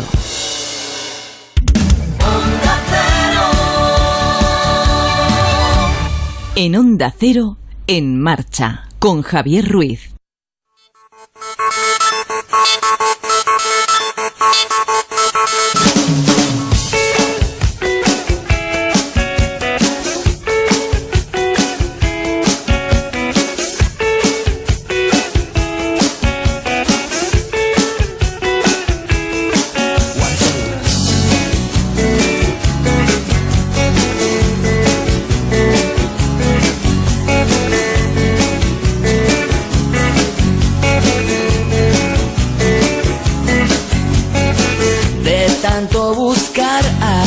Pues son cinco los minutos que pasan de las 5 de la tarde de este sábado 13 de octubre en pleno puente. Y voy saludando a más amigos, en este caso a mi querida Eva María de Jesús Martínez Balbanuz, Abascal, Froilán de todos los santos. Buenas tardes, Eva. ¿Qué tal? Muy ¿Cómo buenas estás? tardes, Javier. Pues muy bien, encantada, maravillada de pasar este puente aquí contigo, con todos los marcheros. Porque vamos a recobrar una, bueno, un viejo logo que teníamos hace dos, tres temporadas de verano. Hágase la luz con Eva Balbanú. Lo que quiero tener. Te di todo mi amor Porque vamos a hablar, ya saben que tienen un Facebook, si se quieren poner en contacto con nosotros, el En Marcha con Javier Ruiz y un Twitter que es arroba en guion bajo marcha. Y vamos a dedicarle un ratito, antes de hablar también de la siesta y el sexo, antes de abrir nuestro lobby, que vamos a ir enseguida con él. Eh, vamos a hablar de redes sociales, que son un arma muy potente y que a veces descuidamos. Dice, bueno, yo tengo Twitter, yo tengo Facebook, pero hay que ver cómo hay que tener el Twitter y el Facebook, no hay que tenerlo de cualquier forma y manera, ¿no? Eso es, y también el resto de redes sociales, porque ya sea nuestro perfil personal, profesional o empresarial, hay que tenerlo bien adecuado para que sea pues un arma que, que podamos controlar. Y por eso vamos a dar hoy unos consejos, unas pautas para que bueno pues tengamos más seguidores, para poder llegar, para que tenga más impacto nuestro perfil. Consejos que eh, los podemos aplicar a nuestro perfil personal, pero también van enfocados a un perfil profesional y también empresarial, porque ya sabes que las redes sociales, como toda la vida, es un arma de doble filo. Si las utilizamos bien, el mundo a nuestros pies, no habrá ningún problema, pero es verdad que si no las manejamos bien, las subestimamos al final, es mejor que nos retiremos un poquito del mercado, Eh. cosa que no tiene que ocurrir. Porque además tú eres community manager. Sí, ¿no? soy community manager, lo estudié hace muchísimos años. Es verdad que ahora es uno de los perfiles profesionales Más que ha- demandados. más demandados, es cierto es, y, y bueno, que hay que saber manejar las redes sociales. Si no sabemos muy bien hacerlo, pues podemos eh, contratar, ¿no? O tirar de un community manager, de un equipo que nos lo gestione para no caer en errores que luego sí que nos pueden provocar grandes problemas. Bueno, para que nos hagamos una idea de todo esto, eh, vamos con algunas cifras que hablan de la inmensidad, ¿no? Y, y de la influencia de las redes. Cuidado lo que te voy a contar. Lo sabemos, pero a veces en cifras decimos, madre mía, lo que se está moviendo y lo que nos estamos perdiendo. La que se está liando. 5.000 millones de usuarios en la red. Sí. Te repito, 5.000 millones de usuarios en la red. Cada usuario tiene una media, cuidado, de 7 cuentas en redes sociales. No sé cuántas tienes tú. Pues no lo sé.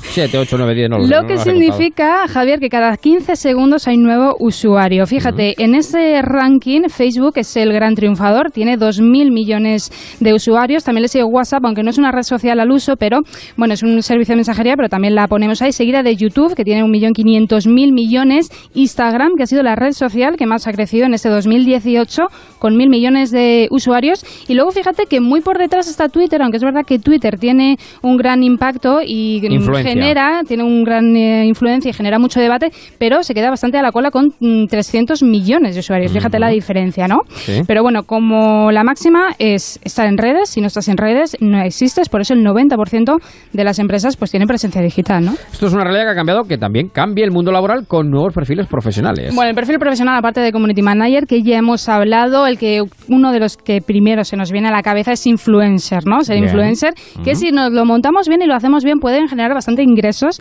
en nuestra cuenta, hay que cuidarlo mucho y ojo porque hay que dedicarle mucho tiempo, que mucha gente podrá pensar, no, eso de las redes sociales, eh, posteamos o tuiteamos un par de fotos en Instagram, no, hay que dedicarle mucho tiempo. Aparte de, bueno, influencer, los eh, perfiles que más se demandan, moda, viajes, gastronomía, esto del healthy, ¿no? De la vida healthy, es decir, pues vida sana, entrenamiento, deporte y luego también los gamer. Ojo con el mundo y la industria del videojuego. Todo el que está fuera de la industria del videojuego, por ejemplo, nosotros que a lo mejor no manejamos Sí. y no estamos al tanto de los gamers o los videojuegos, no sabemos lo que se mueve ahí. Es tremendo. A nivel de YouTube, eh, los gamers son los que, bueno, los que controlan un poco, ¿no? Este mundo.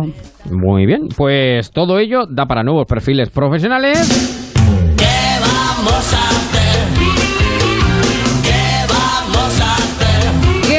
Vamos a hacer para mejorar nuestro perfil en redes y que tenga mayor impacto? Clases, yo digo que hay que pagar por venir a este programa, porque es que lo que uno aprende. A ver, dime cómo me voy a convertir yo en un influencer. Eva Balbanud, dímelo, pero quiero saberlo ya. No, es que eh, espero que estés eh, con boli y papel apuntando, ¿vale? Para mejorar consejos, como digo, que valen Estoy para con 20 nuestro... computadoras. que valen para nuestra cuenta personal, pero bueno, también un poco enfocado por si nos queremos hacer de repente pues un perfil profesional, ¿no? O abrimos, tenemos una página web o un blog y queremos eh, tener presencia en redes sociales. Lo primero de todo, objetivo, lo que quiero proyectar y a quién quiero llegar, es decir, cuál ser- va a ser mi público objetivo en redes que en el mundo digital es lo que se llama la comunidad, ¿no? ¿Cuál va a ser la comunidad? Por cierto, también muy importante, va a ser una de las claves del éxito, definir, definir la temática, de qué vamos a hablar, ¿vale? En el Bien. mundo digital, eso de ser generalista está bien en un momento dado, pero si nos adecuamos a, una, a un tema, muchísimo mejor. El éxito va, nos va a llegar antes, ¿no?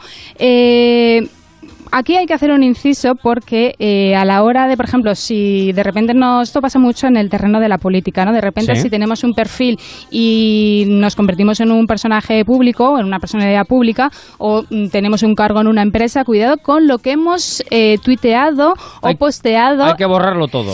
Bueno, todo eh, no, porque es una mm, eh, bueno, pues una señal de que quizá estamos escondiendo algo, pero sí no está de más repasar tu historial porque a lo mejor algún tuit o algo que has posteado sí que lo podemos borrar. Podemos poner un ejemplo, por ejemplo, de Maxim Huerta, eh, duda, que claro, fue ministro claro, claro. De, de Cultura así muy fugaz, porque claro, él puso, alguno de los tweets que puso, y de pronto eres ministro y haces lo que te da la gana, EA, ¿no? También citó a Humberto Eco, odio a los deportistas, yo el deporte, qué manera de sobrevalorar lo físico. Y luego también ponía, y pensar que a los políticos no solo les votamos, sino que les pagamos, ¿no? Esto, claro, se te vuelve aún en contra, así que si repasamos un poquito mejor, también muy famosos fueron los eh, tweets de Pedro Sánchez, que decía que no, no era nada malo, pero bueno, luego hubo mucho humor con esto, ¿no? Porque él en su, pues hace años, eh, tenía Twitter como una manera de expresar sus sentimientos y bueno, y de saludar y dar las buenas Sí, noches. sí, decía, sí. bonjour, my friends, buenos días, I love coffee, o ser malos, buenas noches, colegas, ¿no? Claro, que no parece ya muy propio de un presidente del gobierno. exacto. Es verdad que lo hizo bastante antes, pero bueno, luego se lo hizo encima, ¿no? Bueno, Se no hay que estar en encima. todas las redes sociales, ¿no? No, cuanto más no va a ser mejor si no está cuidado y Quien mucho abarca, poco aprieta. Es decir, no vale de nada tener Instagram, eh, Facebook, Twitter, eh, Google Plus, un canal de YouTube y no cuidarlo y mantenerlo al día. Es decir, más vale tener un Facebook y un Twitter bien cuidado que no mucho y que no es. sirva, no sirva para nada. Ahí trabaja el refranero, como tú bien dices, que quien mucho abarca, poco aprieta. Es. Hay que cuidar la estética. Sí, eso es muy importante. ¿eh? A veces el contenido, claro, es lo más importante, pero de verdad la estética hay que cuidarla, el logo, la foto de perfil, la portada, un perfil que de repente o un usuario que no tenga, bueno, pues una foto de perfil de repente nos crea desconfianza,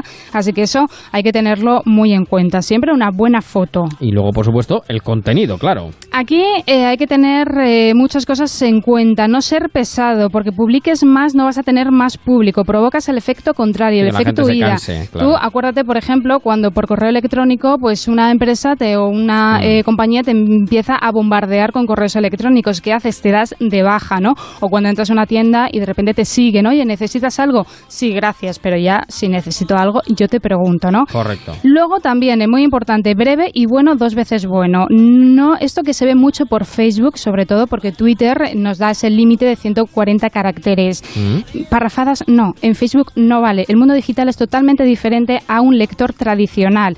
Es decir, eso cansa a la vista. Siempre hay que acompañar el contenido, un párrafo, tres, cuatro líneas de vídeos y fotografías de contenido multimedia, porque eh, bueno, siempre va a aportar mucho más al del usuario y también eh, todo esto acompañarlo de enlaces externos. Bien. También, muy importante, un buen titular, contenido interesante y que llame la atención. Esto pasa, por ejemplo, en nuestro mundo ¿no? del periodismo, de la comunicación, claro, es claro, muy importante y, por supuesto, el lenguaje que se adapte a tu audiencia. Y para tener más influencia dentro de las redes y que nos conozcan y ganar más seguidores, por ejemplo, ¿qué podríamos hacer? Venga. Claro, eso también es muy importante. Palabras clave para posicionarnos mejor, lo que se llama el posicionamiento SEO o de web. Que den con nosotros, que nos conozcan. Eh, de esa manera, pues vamos a lograr tener un alto tráfico en los mecanismos SEO. ¿De qué estamos hablando? Por ejemplo, cuando en Google ponemos A y de repente nos sale una palabra, esas son las palabras clave, lo que más se busca. Entonces, por ejemplo, imagínate que yo tengo un blog de zapatos de fiesta, Sí. o sea, perdón, de moda, y veo a través de una herramienta SEO, que lo tenemos que hacer ese trabajo previo,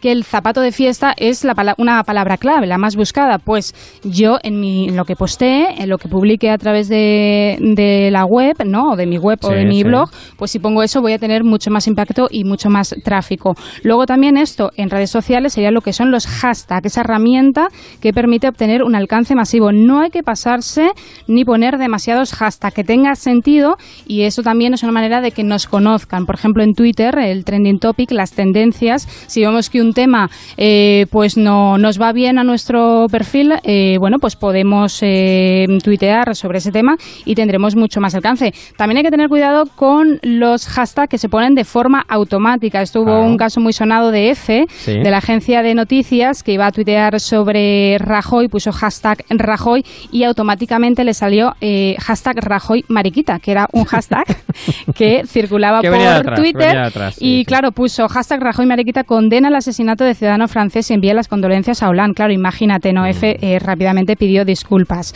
Y también, eh, bueno, pues mm, lo que nos va a mejorar bastante y vamos a conseguir eh, tráfico e influencia, pues es etiquetando, eh, bueno, pues a perfiles, asociaciones, empresas y otros usuarios para mejorar esa interacción. Y ahí vamos, la interacción, que es importantísima también a la hora de llevar bien las redes sociales con tus seguidores. Sí, eso es muy importante, que se note que hay alguien detrás, que no estamos hablando con una máquina. La personalización y la cercanía siempre, siempre va a ser una, por- una fortaleza. Y si son críticas, casi mejor, quiero decir, contestarlas siempre desde la asertividad, siempre nos va a sumar. Pero quizás, Javier, el mejor consejo que se puede dar en un momento dado en esto de las redes sociales es este. O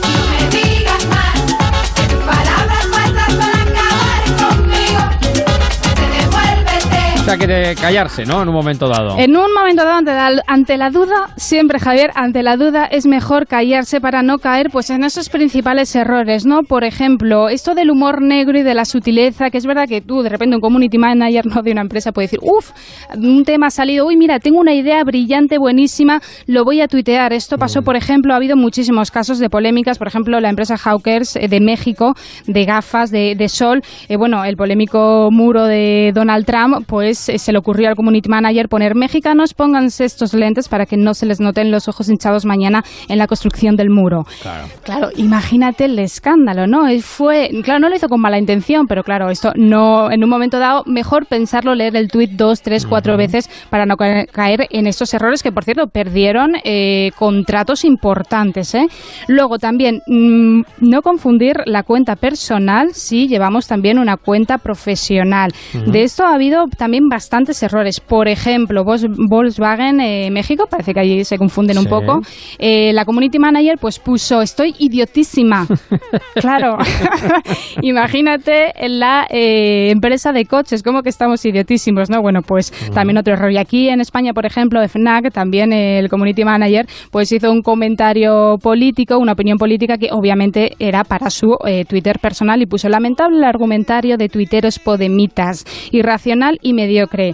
Claro, pues también tuvo que rectificar eh, pues muy rápido, ¿no? Son errores que no sería aconsejable que nos pasaran. Y luego recordar, no subestimar las redes sociales y algo muy importante, no calentarse. Claro, no, eso no lo podemos hacer. O sea, de repente un tema, algo que nos enfade muchísimo, coger el Twitter y poner lo primero que se nos pase por la cabeza, no, y tampoco pensar que estamos en el salón de casa con Eso nuestra es. familia y nuestros amigos. Esto es lo que le pasó a Elena Valenciano, la que fuese vicesecretaria general del PSOE, que estaba viendo, bueno, pues un partido de cuartos de final de la Eurocopa del año 2012 y no se le ocurre otra cosa a Elena Valenciano que poner, ¿habéis visto un tío más feo que Ribery? A ver. no es propio. A ver, Elena Valenciano. No es eh, claro, no es es que no estás eh, en el bar con tus amigos y con tus amigas. O sea, tiene estás repercusión. En Twitter tiene mucha repercusión. También, por cierto, Mariano Rajoy, un ejemplo de que quizá no es que se calentara, pero sí que hizo algo que luego le pasó factura. Un, en las, eh, la campaña de las elecciones del año 2011, pues eh, Rubén, un chico de 15 años, le preguntó, le citó y le dijo, hola, ¿dónde podríamos ver su programa electoral? Mariano Rajoy dijo, cuidado, que esta es la mía. Eh, Rubén le citó también, le contestó Mariano Rajoy y le dijo, 15 años, mm, ¿qué le parece si esperamos un poquito para debatir sobre política? Gracias. Y Rubén que dijo, no te preocupes, me vas a esperar dentro de cuatro años. Dentro de cuatro años, con 19 años, le puso Mariano Rajoy, ¿qué le parece ahora debatir sobre política? Ya tengo edad suficiente, claro, ya tenía 19. Me despreciaste con 15 años el 20 de diciembre, no cuentes Pues claro. con mi voto. Las redes tienen memoria, es lo que tienen. Las Claro, redes tienen memoria. Tienen mucha memoria y un ejemplo de que no hay que calentarse. Y otro, y un ejemplo más eh, también que hay que tener en cuenta, David Ferrer, el tenista e Iker Casillas tenían contratos eh, publicitarios con Samsung. ¿En qué consistían? Que bueno, tenían que tuitear y publicitar a través de redes sociales y lo hicieron. ¿Cuál fue el error? Que en el tweet, eh, sabes que cuando escribes a través de un iPhone lo pone enviado Mm, desde mm. un iPhone. Bueno, pues estaban tuiteando y promocionando Samsung y en el tweet se veía enviado desde un iPhone. Error, error, error. error, error. Así que bueno, estos son algunos de los eh, consejos que podemos seguir para tener mejor eh, influencia y más seguidores en Twitter, en Facebook, en demás redes sociales y también una herramienta que yo la utilizo mucho, que es muy buena. Hay versión gratuita, versión pro. Eh, HotSuite sirve para gestionar redes, posicionamiento, análisis, impacto en redes sociales y es muy buena. Hay muchísimas, pero bueno, yo dejo esa ahí, HotSuite. Pues, ¿qué les parece a ustedes? Vamos, en 10 minutos hemos hecho un cursillo acelerado de redes sociales de lo que es el pan nuestro de cada día. Espero que de aquí a nada te conviertas ya en influencer, que ya Pero, perdona, prácticamente ya lo eres. vamos a ir a- influencer. pero es que o estamos en- influencer, que dirías tú, ¿no? Influencer, influencer de la mancha, influencer de la mancha, influencer de la mancha.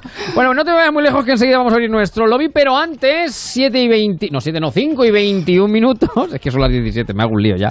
5 y Eso me 21 viene. minutos, claro, vamos a hablar de más cosas e interesantes. Ponte en marcha con Onda Cero y Javier Ruiz. Securitas Direct, ¿en qué puedo ayudarle? Buenas, llamaba porque quiero instalarme una alarma. ¿Ha sufrido algún robo? No, es por prevención. Es que en mi calle casi todas las casas ya tienen alarma y no quiero que me entren a robar a mí.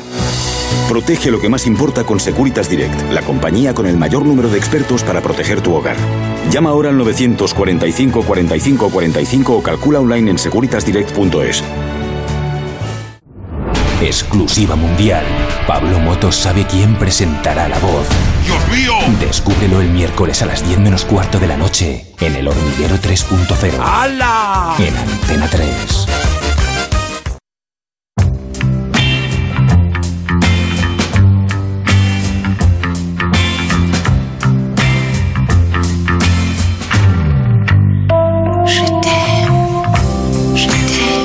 Esta tarde maravillosa de un sábado, sábado tarde, sábado siesta, sábado puente. Pero ¿qué más se puede pedir? ¿Qué más elementos tienen que darse para que nosotros demos la bienvenida, como se merece, a nuestra querida psicóloga, sexóloga, colaboradora ya de En marcha desde este verano, mi querida Ana María Ángel Esteban. Buenas tardes, Ana, ¿cómo estás? Hola Javier, muy bien, ¿Va buenas todo tardes. bien? Sí, ahora mejor que nunca. Escúchame, además, con un día como hoy, un sábado, eh, a esta hora de la tarde, para hablar de los efectos benéficos de la siesta en la psicología y en la sexualidad. Porque la siesta es un momento que da, desde luego, para muchos da, como en mi caso, para un pestaño de 20 segundos. y hasta luego, Lucas. Da para una de eh, pijama Padre Nuestro Orinal, que son de dos horas y tal.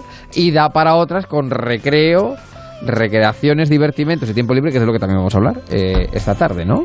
Digo yo. ¿Es así?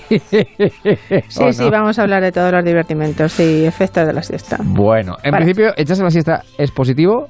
Sí, claro. ¿Sí? ¿Cuánto tiempo? Eh, Pues la siesta, según estudios eh, neurológicos y... mm, Bueno, la siesta ideal es de 20 minutos. 20 minutos. 20 minutos de siesta eh, tienen un efecto reparador. Más de 20 minutos ya nos hacen entrar en un...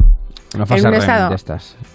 no, en un estado más profundo Sí. que va a interferir en, luego en el sueño de, de por la noche. Entonces, 20 minutos de siesta son suficientemente reparadores en un sueño superficial y va a tener muchos efectos tanto a nivel psicológico como, bueno, los efectos a nivel sexual no son realmente de la siesta. Em, lo bueno de relacionar la siesta con el sexo es un momento intermedio en el día para hacer una parada de placer y comenzar relajaditos, seguir relajaditos el resto del día. La tarde. Muy bien. La tarde. Esto quiere decir que están escuchando este programa y no tienen que echarse la siesta porque hay que escuchar el programa o si se la echan con, el- con la radio de fondo y luego ya el sexo, pues ya lo que cada uno estime oportuno, pueda, quiera, desee o le venga bien. Pero Ana, por sistematizar, ¿cuáles podrían ser psicológicamente los mejores efectos que ofrece una buena siesta y reparadora siesta? Bueno, ya hemos dicho que la siesta reparadora, eh, la ideal es de unos 20 minutos para no entrar en un sueño profundo. Sí. Y a nivel, eh, por ejemplo, las empresas, sí que debería estar eh, permitido un, un pequeño paréntesis, eh, porque está demostrado que aumenta el rendimiento en el trabajo casi en un 50%. Anda. Y la alerta también, con lo cual, eh, pues eh, la persona, como estaba diciendo antes, es como un reset y está otra vez en casi plenas facultades para, para, pues, para ponerse a trabajar con muchísimas ganas. Mejora también el humor. Sí, sí, sí, sí. Eh, la autoestima parece que puede influir, pero yo esto más lo atribuyo a, a un descanso y a una sensación de bienestar físico. No es que tenga nada que ver con un autoconcepto. Y a nivel intelectual sí que está eh, muy demostrado, sí.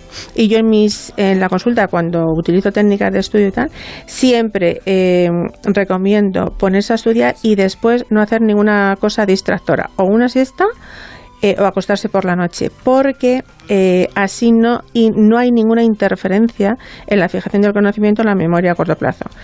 La memoria a corto plazo es la que nos va a hacer, nos va a permitir luego eh, generar el conocimiento, pues tanto en un examen como en un en algo que tengas pendiente, ¿vale? Y además también sirve el sueño de la siesta o de dormir por la noche para como hacer mm, despejar y quitar de- del cerebro cosas que sobran y volver a dejar espacio para recibir nueva información. Entonces, muy importante para los estudiantes eh, estudiar y que no haya que no hagan ningún, ninguna cosa que les interfiere, que les distraiga, sino mejor dormir. Claro, ¿Vale? claro. Hace la función que decías antes, del, que ahora se lleva mucho, ¿no? El reseteo, ¿no? De todo. Sí, sí, Eso sí, es sí, efectivamente. Más. Eh, eh, bueno, pues eso, y, lo- y también, eh, pues mm, es muy importante tenerla, hacerla en un sitio eh, que sea muy, muy cómodo, porque si no, no sería una, siesta- una siesta reparadora. Y tampoco debe utilizarse para, para compensar horas perdidas de sueño por la noche. Hay gente que piensa, Claro. eh, yo tengo que dormir siete horas al día y bueno, pero eh, duermo cuatro por la noche y luego el resto durante la siesta. No, Eh, eso no es un sueño reparador, ¿vale? Entonces, No, entre otras cosas, porque le quitas luego horas al sueño de noche. Y Claro, te cuesta claro. dormir luego por la noche, claro. Claro, pero quien no duerme eh, habitualmente por la noche, y ya otro día hablaremos del insomnio, de la- del tratamiento y tal, pues intenta compensarlo durante el día y, y no, no, no se compensa. Las horas reparadoras son las de un sueño mantenido durante tiempo, ¿vale? Todo eso a nivel sex- eh, perdón, eh, psicológico, eh, intelectual y ahora a nivel sexual, que ahí vamos, ¿es la mejor hora la siesta? Pues la mejor hora, sí, es la mejor hora, la siesta. Hay otra posible, ¿Mm? pero la mejor hora es la siesta. Y ahora está muy de moda la gastrosiesta. Gastrosiexta. ¿Qué me cuentas? La verdad, yo digo que hay que venir aquí a la radio, si es que aquí se aprende, aquí hay que venir pagando, porque lo que yo aprendo aquí cuando vengo a la radio. Gastrosiexta, ¿qué es una gastrosiexta? Es que- Pues iba a decir que es una comidita. Sí, pero seguramente, es, un- seguramente. Sí, sí. es una comida, eh, pues es como el compendio de, de lo maravilloso. Una comida genial, un sexo genial eh, y, y la siesta. Ya, ya, Entonces, bueno, pero independientemente de, mm, de eso, la siesta es la mejor hora. Mm. Porque fíjate, ya estamos otra vez con las hormonas. Eh, las hormonas, tanto en hombres como en mujeres, em, también están dictando el comportamiento sexual. E independientemente de que haya una buena relación de pareja, que es muy importante, y, y tener un contexto de trabajo, de estrés, de ansiedad, em, la, la hora de la siesta es lo que te estaba diciendo, es como un intermedio en el día Mm. para hacer un descanso y seguir eh, además con buen humor. Sí, claro. Cuando hay veces que tú habrás oído a Javier, esta viene por la mañana con una cara, o este viene por la mañana con un humor, esta seguro que no. Ya, tal. bueno, sí, eso se comenta mucho, sí, efectivamente. Claro, bueno, pues eso en la fiesta también, en la siesta también tiene sus efectos. Sí que es cierto que los hombres, para los hombres la mejor hora para tener relaciones sexuales sería por la mañana, porque es cuando tienen el nivel de testosterona más, Más alto. Las mujeres apenas tenemos testosterona y para nosotras el nivel de oxitocina, que es el que nos empuja a- al acercamiento Sí. amoroso y luego después al sexual, o- suele ocurrir a la mitad de la tarde. Entonces, ahí hay como un encuentro en el que los hombres siguen manteniendo un poco también la testosterona. Vosotros prácticamente cuando decimos que siempre tenéis ganas, pues pobrecitos algunos no, pero es que suele ser así.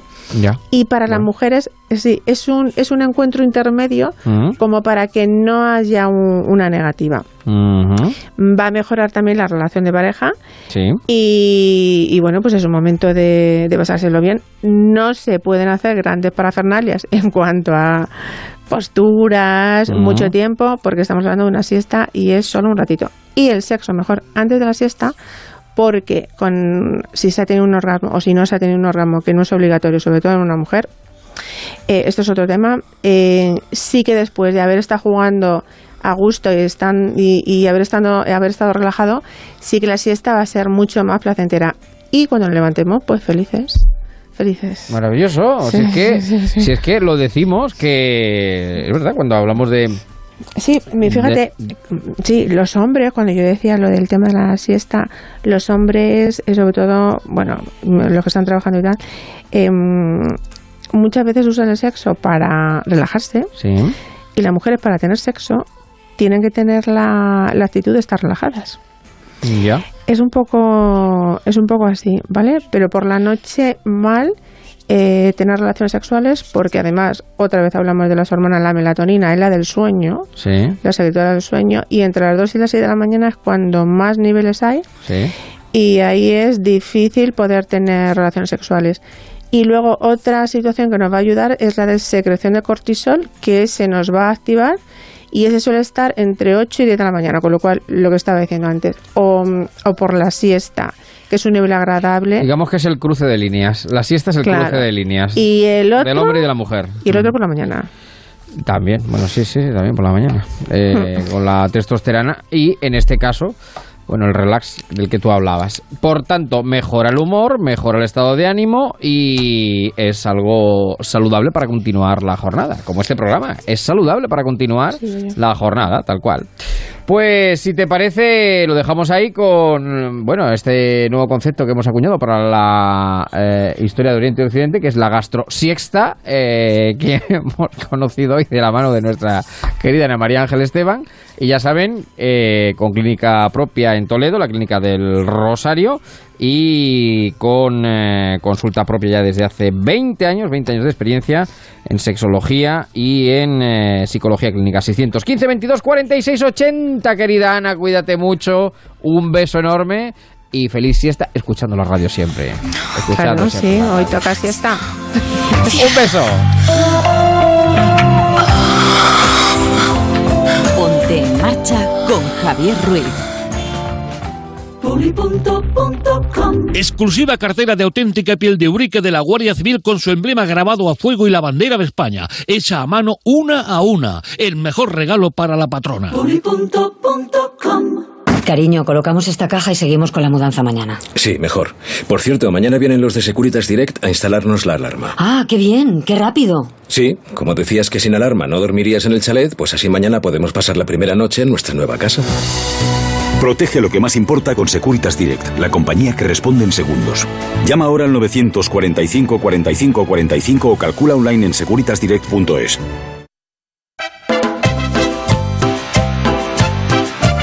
Ponte en marcha con Onda Cero y Javier Ruiz. Ándale, primo. Agárrese, chica. Y a bailar.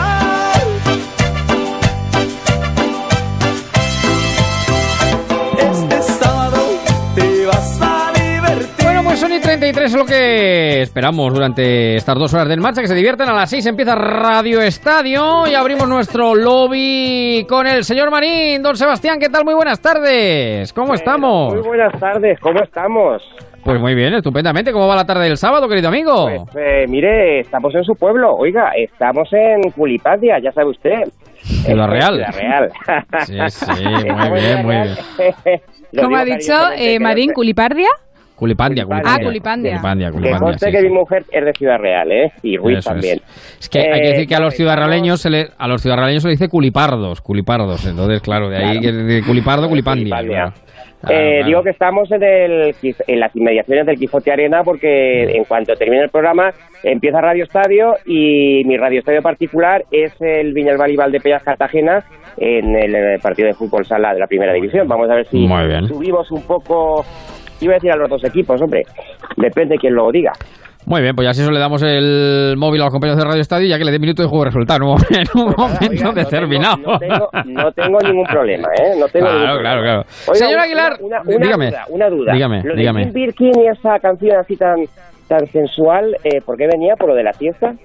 No, claro, claro, pues hemos hablado del sexo y la siesta, señor Marín. Si no tiene usted, claro, claro, claro, el- de, Es que he de llegado los... eh, justo- he llegado justo ahí y digo, oye, ¿qué hace, qué hace Jim Birkin a esta hora de la tarde? Por eso. Claro, porque, porque hoy hemos hablado también, parte del En Marcha ha sido el sexo y la siesta, claro, evidentemente. O, El sexo y la siesta, la verdad que interesante. Impone. impone, impone. Bueno, don Manuel Aguilar, ¿qué tal? Muy buenas tardes. ¿Cómo estamos? Don Manuel, hola. Manuel, ¿dónde está?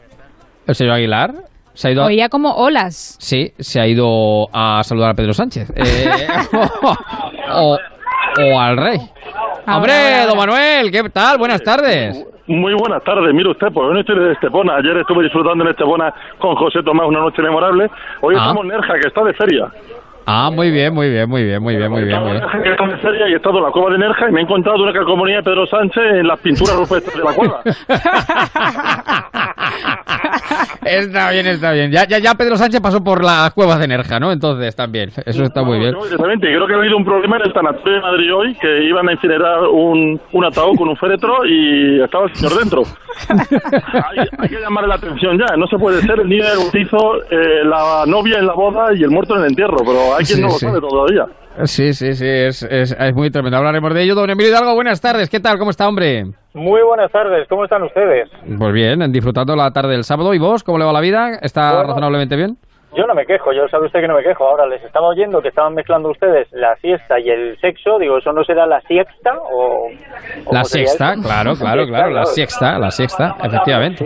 Bueno, Pero, pero no es no es cosa de mezclar hoy en día, ¿eh? porque ya han visto que Pedro Sánchez Pero, se mezcla oiga, todo. O sea, ¿cómo se pone al lado de los reyes, se pone donde quiera. Pero no, sí, no, sí. no, no mezcle, no mezcle usted porque si deja hueco se le mete en la cama a Pedro también. les voy a, les voy a pedir, en siesta. a ver, un momentín. Antes de seguir, les voy a pedir que sean ustedes los tres por teléfono, no se pisen, que si no es complicado, ¿eh? que si no es complicado.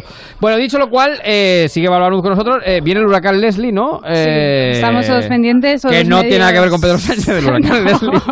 Podría No ser que- un huracán, sí, lo que ha hecho sí. Pedro Sánchez, porque ha pasado con España es. como un huracán. Bueno, eh, serio eso, todos los medios de comunicación pendientes de ese huracán Leslie, que se va a convertir, cuidado, en el primer huracán que toca tierra en la península ibérica. Ha estado dando vueltas por el Atlántico durante 15 días y finalmente romperá en la península. Escenarios posibles, Islas Canarias, Cádiz, Galicia, incluso podría afectar también, podría llegar a Castilla-La Mancha con lluvias y temporal. Así que esta tarde entraba, veremos. Con el cuál buen es- tiempo, con el buen tiempo que tenemos. Sí, oiga, pero que- bueno.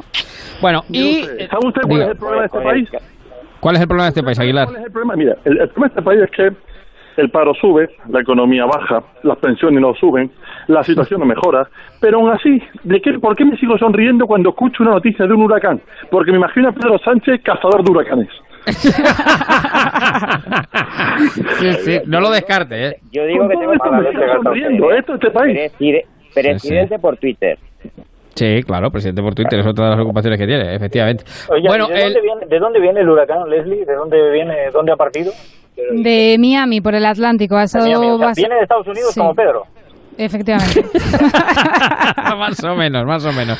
Le Bueno, sigue la estela. aunque sin duda no lo- quiero decir yo que lo haya traído él, ¿eh? No, No, no, no. Aunque sin duda de lo que más se habla en redes y con Copa la actualidad es de todo lo que dio de sí, lo decíamos en las, sole- las Soleares, a las 4 de la tarde, lo que dio de sí el 12 de octubre.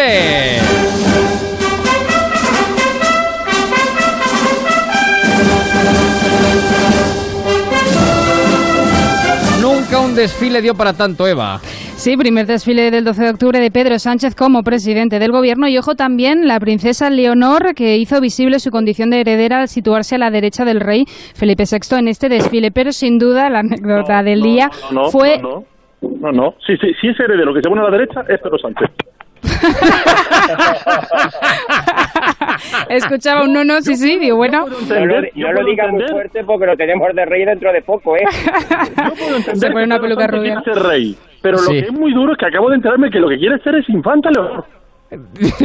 pero eh, hay mucha crueldad con esto, Hay mucha crueldad, hay mucha con crueldad, esto por redes crueldad, sociales, hay muchísimos memes, eh, hay mucho humor que no falte, pero es verdad que ese error de protocolo, ¿no? que protagonizó Pedro Sánchez, porque es verdad que se puso en la línea, ¿no? después de los Reyes en ese tradicional besamenos cuando se tenía que haber ido, cuidado porque luego la Casa Real dijo que Pedro Sánchez había seguido todas las indicaciones de Zarzuela, porque hubo ahí como un malentendido y en ningún caso, en un momento dado, fue iniciativa de Pedro Sánchez ponerse en plan rey del mundo, ¿no? No tengo trono ni reina, ni nadie que me comprenda, pero en España me siento un Fue lo que le faltó cantar ayer a Pedro. Oiga, pero de, de Dígame. todo esto, ¿han Dígame. escuchado a la ministra? Supongo que sí. Eh, Sí. decir que, que es una falta de respeto lo de los eh, pitos Mm. y tal. Sí, pero si se ha pitado a, to- a todos los presidentes que pasan por allí, yo creo que les pitan. No, y además Sánchez dijo que no iba a ser menos que González y Sí, Zapatero. o sea, que eso Claro, no. pero no, bueno, pero bueno, sí. que es una Y no falta le de mayor, ¿eh? una falta de respeto para este, será una falta de respeto para todos. Lo sería para Zapatero, lo sería para, Mm. para Rajoy cuando se le pitó. Oiga, sí que la pitan a todos. Y no le compro la mayor. ¿Me va a decir usted que el escrache es una muestra de democracia y el abucheo es una falta de respeto? No lo compro, ¿eh? No, Bueno, no, no, no, no. de- de- dependerá quién se lo diga. Dependiendo quién No. se lo diga, tendrá que comprarlo, porque eh, yo no sé si se han dado cuenta ustedes que cuando el Partido Popular propuso la moción de censura en Cataluña, Pablo Iglesias dijo que no la iba a secundar porque había que hacer caso a la voluntad de los catalanes. Sí, sí, sí, sí, hace falta más señas porque sí que apoyó la moción de censura de Pedro Sánchez. Ya, ya, ya, ya. Bueno, lo cierto es que los abucheos siempre los ha habido, es verdad, siempre dirigidos Claro, a presidentes socialistas. Margarita Robles, claro, la ministra de Defensa ha dicho, como decía Sebastián Marín, que no hay cabida para los que insultan y faltan al respeto, pero bueno, al final yo creo que los abucheos Bueno, son una anécdota más los- del desfile del 12 de octubre Sí, que que- siempre lo- están ahí. Lo que pasa es que no nos podemos poner tan estrictos y tan sibaritas cuando gobernamos y abrir, abrir la mano y tal cuando no lo hacemos. Es decir, Digo que los- si los memes- respeto, lo es siempre y si no eh, eh, y si no no es una falta de respeto. Es una, falta- que- es una, es una disconformidad. Punto. Los memes han sido maravillosos. Pedro Sánchez y su mujer saludarán a la gente en el corte inglés de 7 a 9. Última hora, Pedro Sánchez asiste a la boda de unos amigos y se pone a cortar la tarta. Noticia de última hora. Sánchez amplía currículum. Fui, fui rey consorte durante 8 segundos, lo juro. También hay uno muy bueno del Papa que, que va ahí a, a Roma y al final acaba él dando la misa, ¿no? Pedro Sánchez, pero bueno. Bueno, hay uno que me parece buenísimo. Dice, un abrazo a la única persona que hasta ahora ha conseguido echar a Pedro Sánchez. Larga vida a este héroe anónimo. Y sale, y sale el funcionario de la Casa Real. Pero habéis visto la cara de Pedro Sánchez como diciendo, de verdad, ¿por qué me hacéis esto? Ya Sí, voy a ser sí, el protagonista sí, del sí, día. sí, Hombre, sí. por cierto, y Pablo Casado, ¿alguien ha visto el besamanos de Pablo Casado que parecía que se le- que iba a perder el tren? Que parecía que se iban a ir los reyes, la mujer corriendo detrás de A no, ser, a no ser que alguien fuera a saludar a los reyes en tanga, lo de Pedro Sánchez eclipsa todo lo demás. Ya, es verdad. Pero no me negarán que también ha sido gracioso el besamano de Pablo Casado. Sí, sí, no, estuvo bien, estuvo bien el hecho de que Vamos a ver, fuera, fuera comparar, porque una cosa con la otra, com- Mm. comparar una cosa con la otra es realmente complicada. Porque mire, Ya. estaba diciendo el señor Marín que no se puede ser tan extremo. Y iba a decir una frase que es la que todos se nos ha aburrido, que no se puede ser más papista que el Papa. Menos quién, Pedro Sánchez, claro, que puede llegar a Roma y ser más papista que el Papa. Porque se nos viste de Papa directamente. Es que Sí, yo creo sí. que al final, esto es una anécdota, pero yo creo que lo que ha marcado una anécdota es la cara de Pedro Sánchez. Sí, claro, si, claro, si claro. la claro. cara hubiera sido otra, hubiera sonreído, hubiera tomado un poco a, risa el error, pero es que se le notaba perfectamente el, mm, la madre que te parió por echarme de aquí la que me va a caer a mí ahora. No, yo creo Pero que no. yo creo que es al contrario. Yo que creo que dice iba como diciendo, como ya me he vergüenza, metido en un lío, como vergüenza. me yo la creo habéis que, liado yo, un yo poquito. creo que él sintió que dice, va, la, la he metido la pata, Sí, eh, hemos metido la pata sin darnos cuenta, o, o como dice la Casa Real, a lo mejor fue un malentendido, ¿no? Que, que tampoco. Pero la verdad es que, bueno, ha dado para mucho. Dice, cuando desentren a Franco, que le expliquen bien que no tiene que meterse en el ataúd con Es que me parece. Este país, mire, este país no se puede romper nunca, porque este país tiene, como dice don Manuel, es que somos unos cachondos. Es que es una cosa, o sea. No, no, no. Este país es tremendo porque si no, ¿qué otro momentazo ayer en el desfile?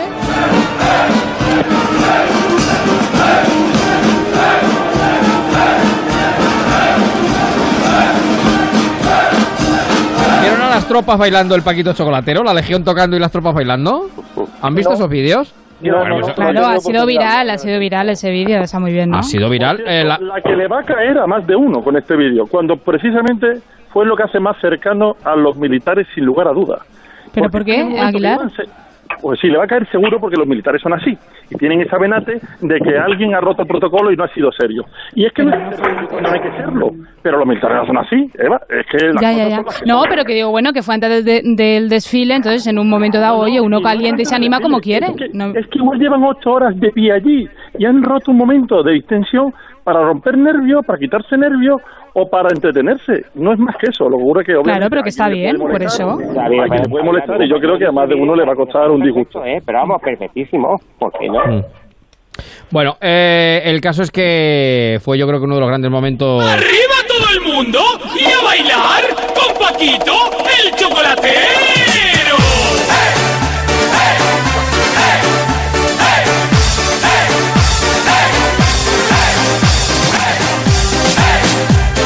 Grandes momentos del desfile, sin duda alguna. Por Bueno, cierto, que hubo también pedida de matrimonio en el desfile, el 12 de octubre, también antes de empezar, aparte del baile del Paquito del Chocolatero, también un eh, militar pues eh, pidió matrimonio a su novia, a su Bueno, pareja, es que fue y ya- fue un momento muy bonito, muy romántico. Pero no fue Pedro Sánchez.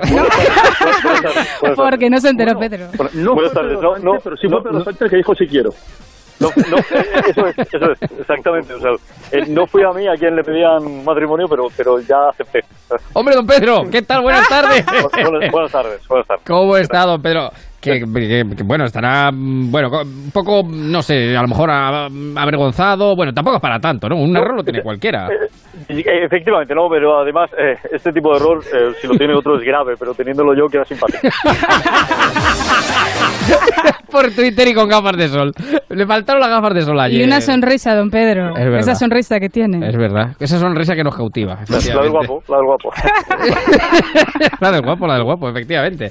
Bueno, pues eh, yo creo que, ya digo que son los momentos estelares del desfile. Bueno, y hoy, 13 de octubre, es un día importante también. Flores, fandanguillo y alegría, nació mi España, la tierra de la Porque hoy es día de aniversario, Eva. Sí, este sábado la Roja Igualda cumple 175 años como bandera oficial de España y ojo porque muchos no saben esa historia. Fue Isabel II, en el reinado de Isabel II, quien eh, a través de un real decreto pues unificó las insignias y eh, bueno pues dictó no que esta iba a ser la bandera de España, que luego es verdad que a lo largo de los años ha tenido muchas variaciones, pero eh, es verdad que todo esto de la historia, aunque fue a partir de 1813 con Isabel II, eh, tiene una historia que viene por eh, la Armada Naval, que en su momento se planificó esta bandera, estos colores, para que no hubiese errores ¿no? entre los diferentes barcos que había en la mar. Eso viene de la época de Carlos III, efectivamente. Eso es. Que cuando... Oiga, te- te- Sí. Tengo que deciros que el- yo creo que el mejor homenaje, además fue un homenaje precioso, el que se hizo a la bandera el otro día en el Wanda Metropolitano, justo antes del, del comienzo del partido con el, contra el Betis. Eh, bueno, hubo un homenaje donde eh, do- eh, dos aviones pasaron con, con los colores de la, eh, bueno, con el humo de los colores de, de la bandera. Fue precioso, ¿eh? Vamos a ver, en el, en el Wanda Metropolitano un homenaje a la bandera es, es precioso, pero tiene poco mérito, porque ustedes el rojo ya lo llevan sobrado, entonces solo tienen que añadir Sí, el, verdad, amarillo, es claro. verdad, Por verdad. cierto, que he dicho 1813, 1843, que me han 1843. bailado las cifras. Hoy es el cumpleaños de la bandera y de mi hermana. Ah, pues mira, pues la felicitamos. Pues la felicitamos desde aquí. Claro, claro, claro. Bueno, y, y- y de Alfredo Castillo de Weatherman. Ah, Hombre pues del tiempo también, también lo pues, cumple, sí, sí. Felicitaciones a, a todos ellos, naturalmente. Y por cierto, recomendamos para toda España, porque además es una exposición que eh, llegará hasta marzo del año que viene, hasta el Día del Padre, hasta el 19 de marzo.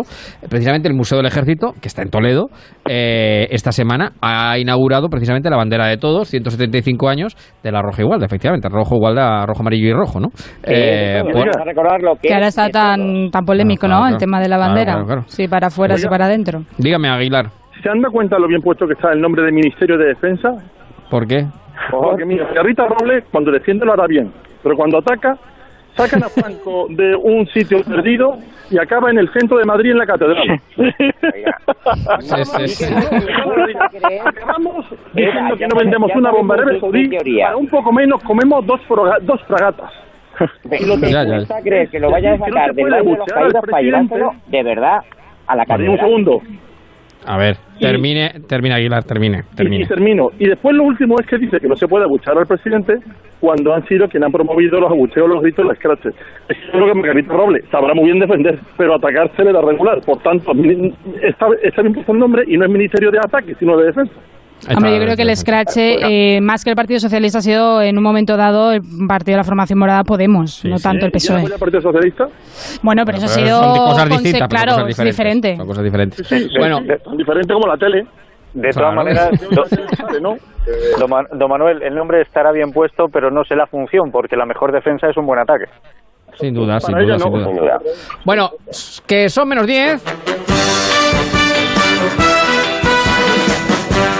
Y el señor Marín, que yo no sé por cierto de ahora cómo va, eh, bueno, eh, algo de televisión. El partido comienza a y cuarto, como diría. Ah, bueno, entonces vamos bien, vamos bien. De televisión algo nos ha traído, ¿no? Esta tarde. Pues, eh, tres algo que comentar. Sí, sí, sí, Venga. sí. Pues mire, eh, le cuento que Antena 3 estrena el lunes Intercambio con Sentido, que, bueno, pues un programa donde va a haber, habrá ocho parejas inestables que van a poner a prueba su relación, pasando cada uno de ellos a vivir con otra persona.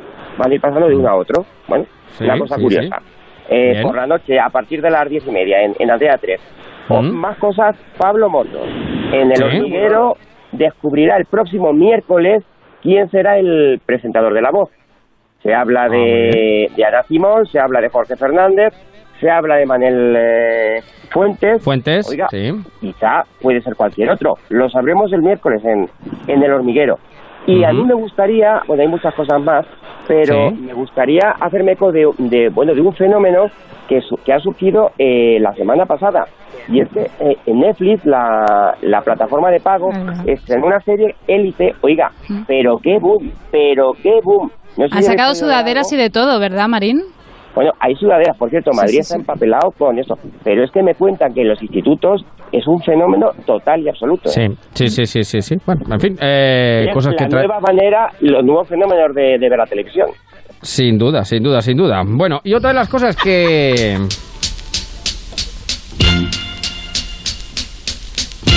Por cierto, recomendamos, no sé si Aguilar tiene alguna alguna recomendación de cine, pero eh, el otro día escuché a Julio Otero y me, nos fiamos mucho de su criterio. Hay que ir a ver La Sombra de la Ley, que la, se estrenó el Eh, viernes y es muy buena, lo dijo el otro día Julia. Sombra de la ley, Sí, sí, La Sombra de la Ley, La Sombra de la Ley, efectivamente. Que está espectacular además. Sí, sí, sí, así que la recomendamos también vivamente. Y eh, vamos a ir terminando, porque enseguida llegan los compañeros del Radio Estadio, eh, enseguida conectaremos con Matías también, pero hay una polémica también que ha acompañado a lo largo de la semana. Sí, bueno, polémica, e incluso Bueno, podría ser polémica. hasta buena noticia, porque, a ver, Exacto. si imaginan un puente cada fin de semana, cada semana, sería maravilloso, ¿no? Tener sería ideal, tres días. Sería ideal. Pero, Sería ideal. Pedro Sánchez no lo pone, porque Oye, cuidado, ¿eh? Lo mismo, lo mismo. Económicamente hundes al país, pero sí que guay. Bueno, esto es un experimento, lo de trabajar. Ya no se llamarían Sí. Puentes, se llamarían Sánchez. No den ideas, no den ideas. Eh, bueno, hay un experimento que se ha hecho en Nueva Zelanda, que es una empresa eh, trabajar cuatro días y librar tres, o sea, tener tres días de descanso, eso sí, con el mismo sueldo. Eh, se ha hecho una encuesta, esto dice que mejora la productividad y aumenta también la puntualidad y, bueno, se redujo el absentismo y el estrés. Una idea de Nueva Zelanda que eh, ha ido pues corriendo por toda Europa y que tiene buena pinta y que ahí la dejamos, ya que estamos en puente y nos toca trabajar, pues oye. A ver, trabajamos cuatro días y libramos tres. Sí. Pero el mismo número de horas o hay que, habría que sumar No, no, no, no. La misma jornada, la misma jornada y el mismo sueldo, porque si no, no tiene gracia. Yo casi estoy por trabajar dos días seguidos y descansar cinco. Pues también me gusta, Emilio. Tampoco sería mala idea, tampoco sería mala No, no, idea. pero, pero dos días seguidos, dos días seguidos, 48 horas. Ah, no, no, no, no eso Claro, no, claro. eso es malo para la salud. ahí, ¿eh? Sí, sí, sí, eso es complicado. La estabilidad laboral es complicada. Hombre, Entonces- Mejorar el estrés lo mejora, porque hay tres días que está uno descansado. Lo que pasa es que no miren el lado negativo. ¿Usted sabe cuándo se produce el mayor número de divorcios? Justo ¿Cuándo? en Las vacaciones. Claro, Claro, me hablan, claro. Me hablan ustedes de tener 52 fines de semana largos. Claro, no, no, visto pero- desde ese punto no. de vista. No meta Claro. esto en la fórmula porque la mayor causa de divorcio es el matrimonio, eso lo sabemos todos, o sea que dejes de tonterías. Eso es cierto, eso es cierto.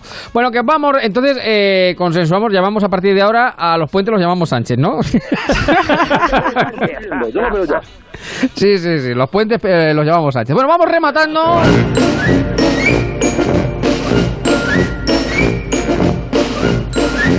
Hemos pasado dos horitas fabulosas en marcha con, eh, en fin, hablando de, de todo lo que nos trae la actualidad, hablando de siesta, de sexo, de redes sociales, de gastronomía, de drones. Por cierto, eh, Hidalgo, hay un encuentro de drones ahora en Valdepeñas estupendo, ¿eh? Eh, A sí, partir sí, de las siete y media más o menos vamos a Eso tener al campeón de España que tiene 10 añitos, que es cuarto es. del ranking mundial. Y Eso todo es, ello eso es. para, para dar comienzo a una academia que va a dar la titulación de piloto de drones. Y no se llama Pedro Sánchez. bueno, pero antes de irnos, como siempre, Matías, ¿qué tal? Muy buenas tardes, ¿cómo estamos? Buenas tardes, Javier, buenas tardes a todos, ¿qué tal? Pues mira, muy bien. eh, un, un puente que parece que ni siquiera es puente de toda la actualidad que hay. O sea que eh, no sé cuál sería el titular que nos dejaría. A ver. Pues el, el titular, y este va para el señor Marín, Antena 3 ha desvelado más datos de intercambio consentido. Han dicho por qué se hace con parejas y no con familias. Y es que siendo dos, es más fácil detectar si se ha colado Pedro Sánchez.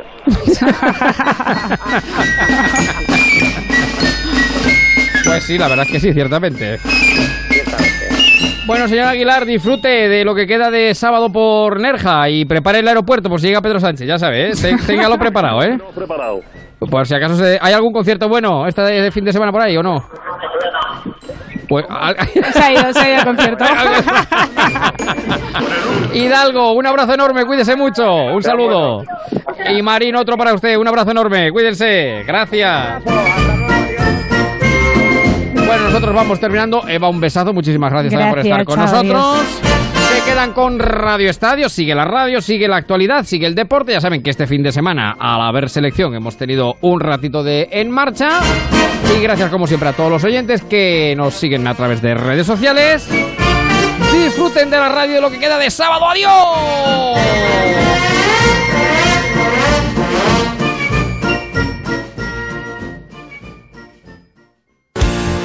Onda Cero Madrid, 98.0 FM.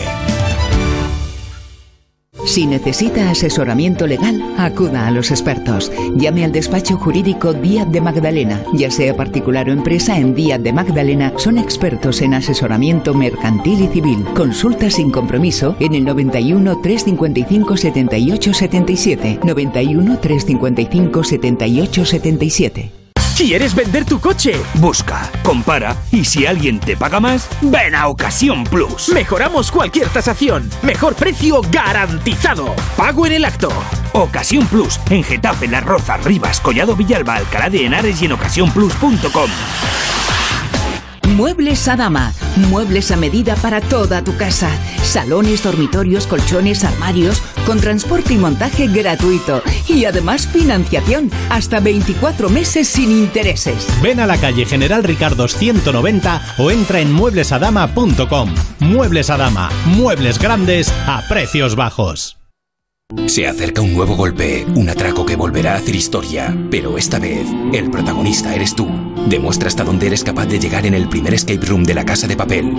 A partir del 6 de octubre en el Within Center de Madrid, compra ya tus entradas en la casa de y Fiber. Conseguirás escapar. Organiza A3 Media y Fiber Originals. Apuesto a que siempre has querido ser voluntario en una causa solidaria. Esta es tu oportunidad.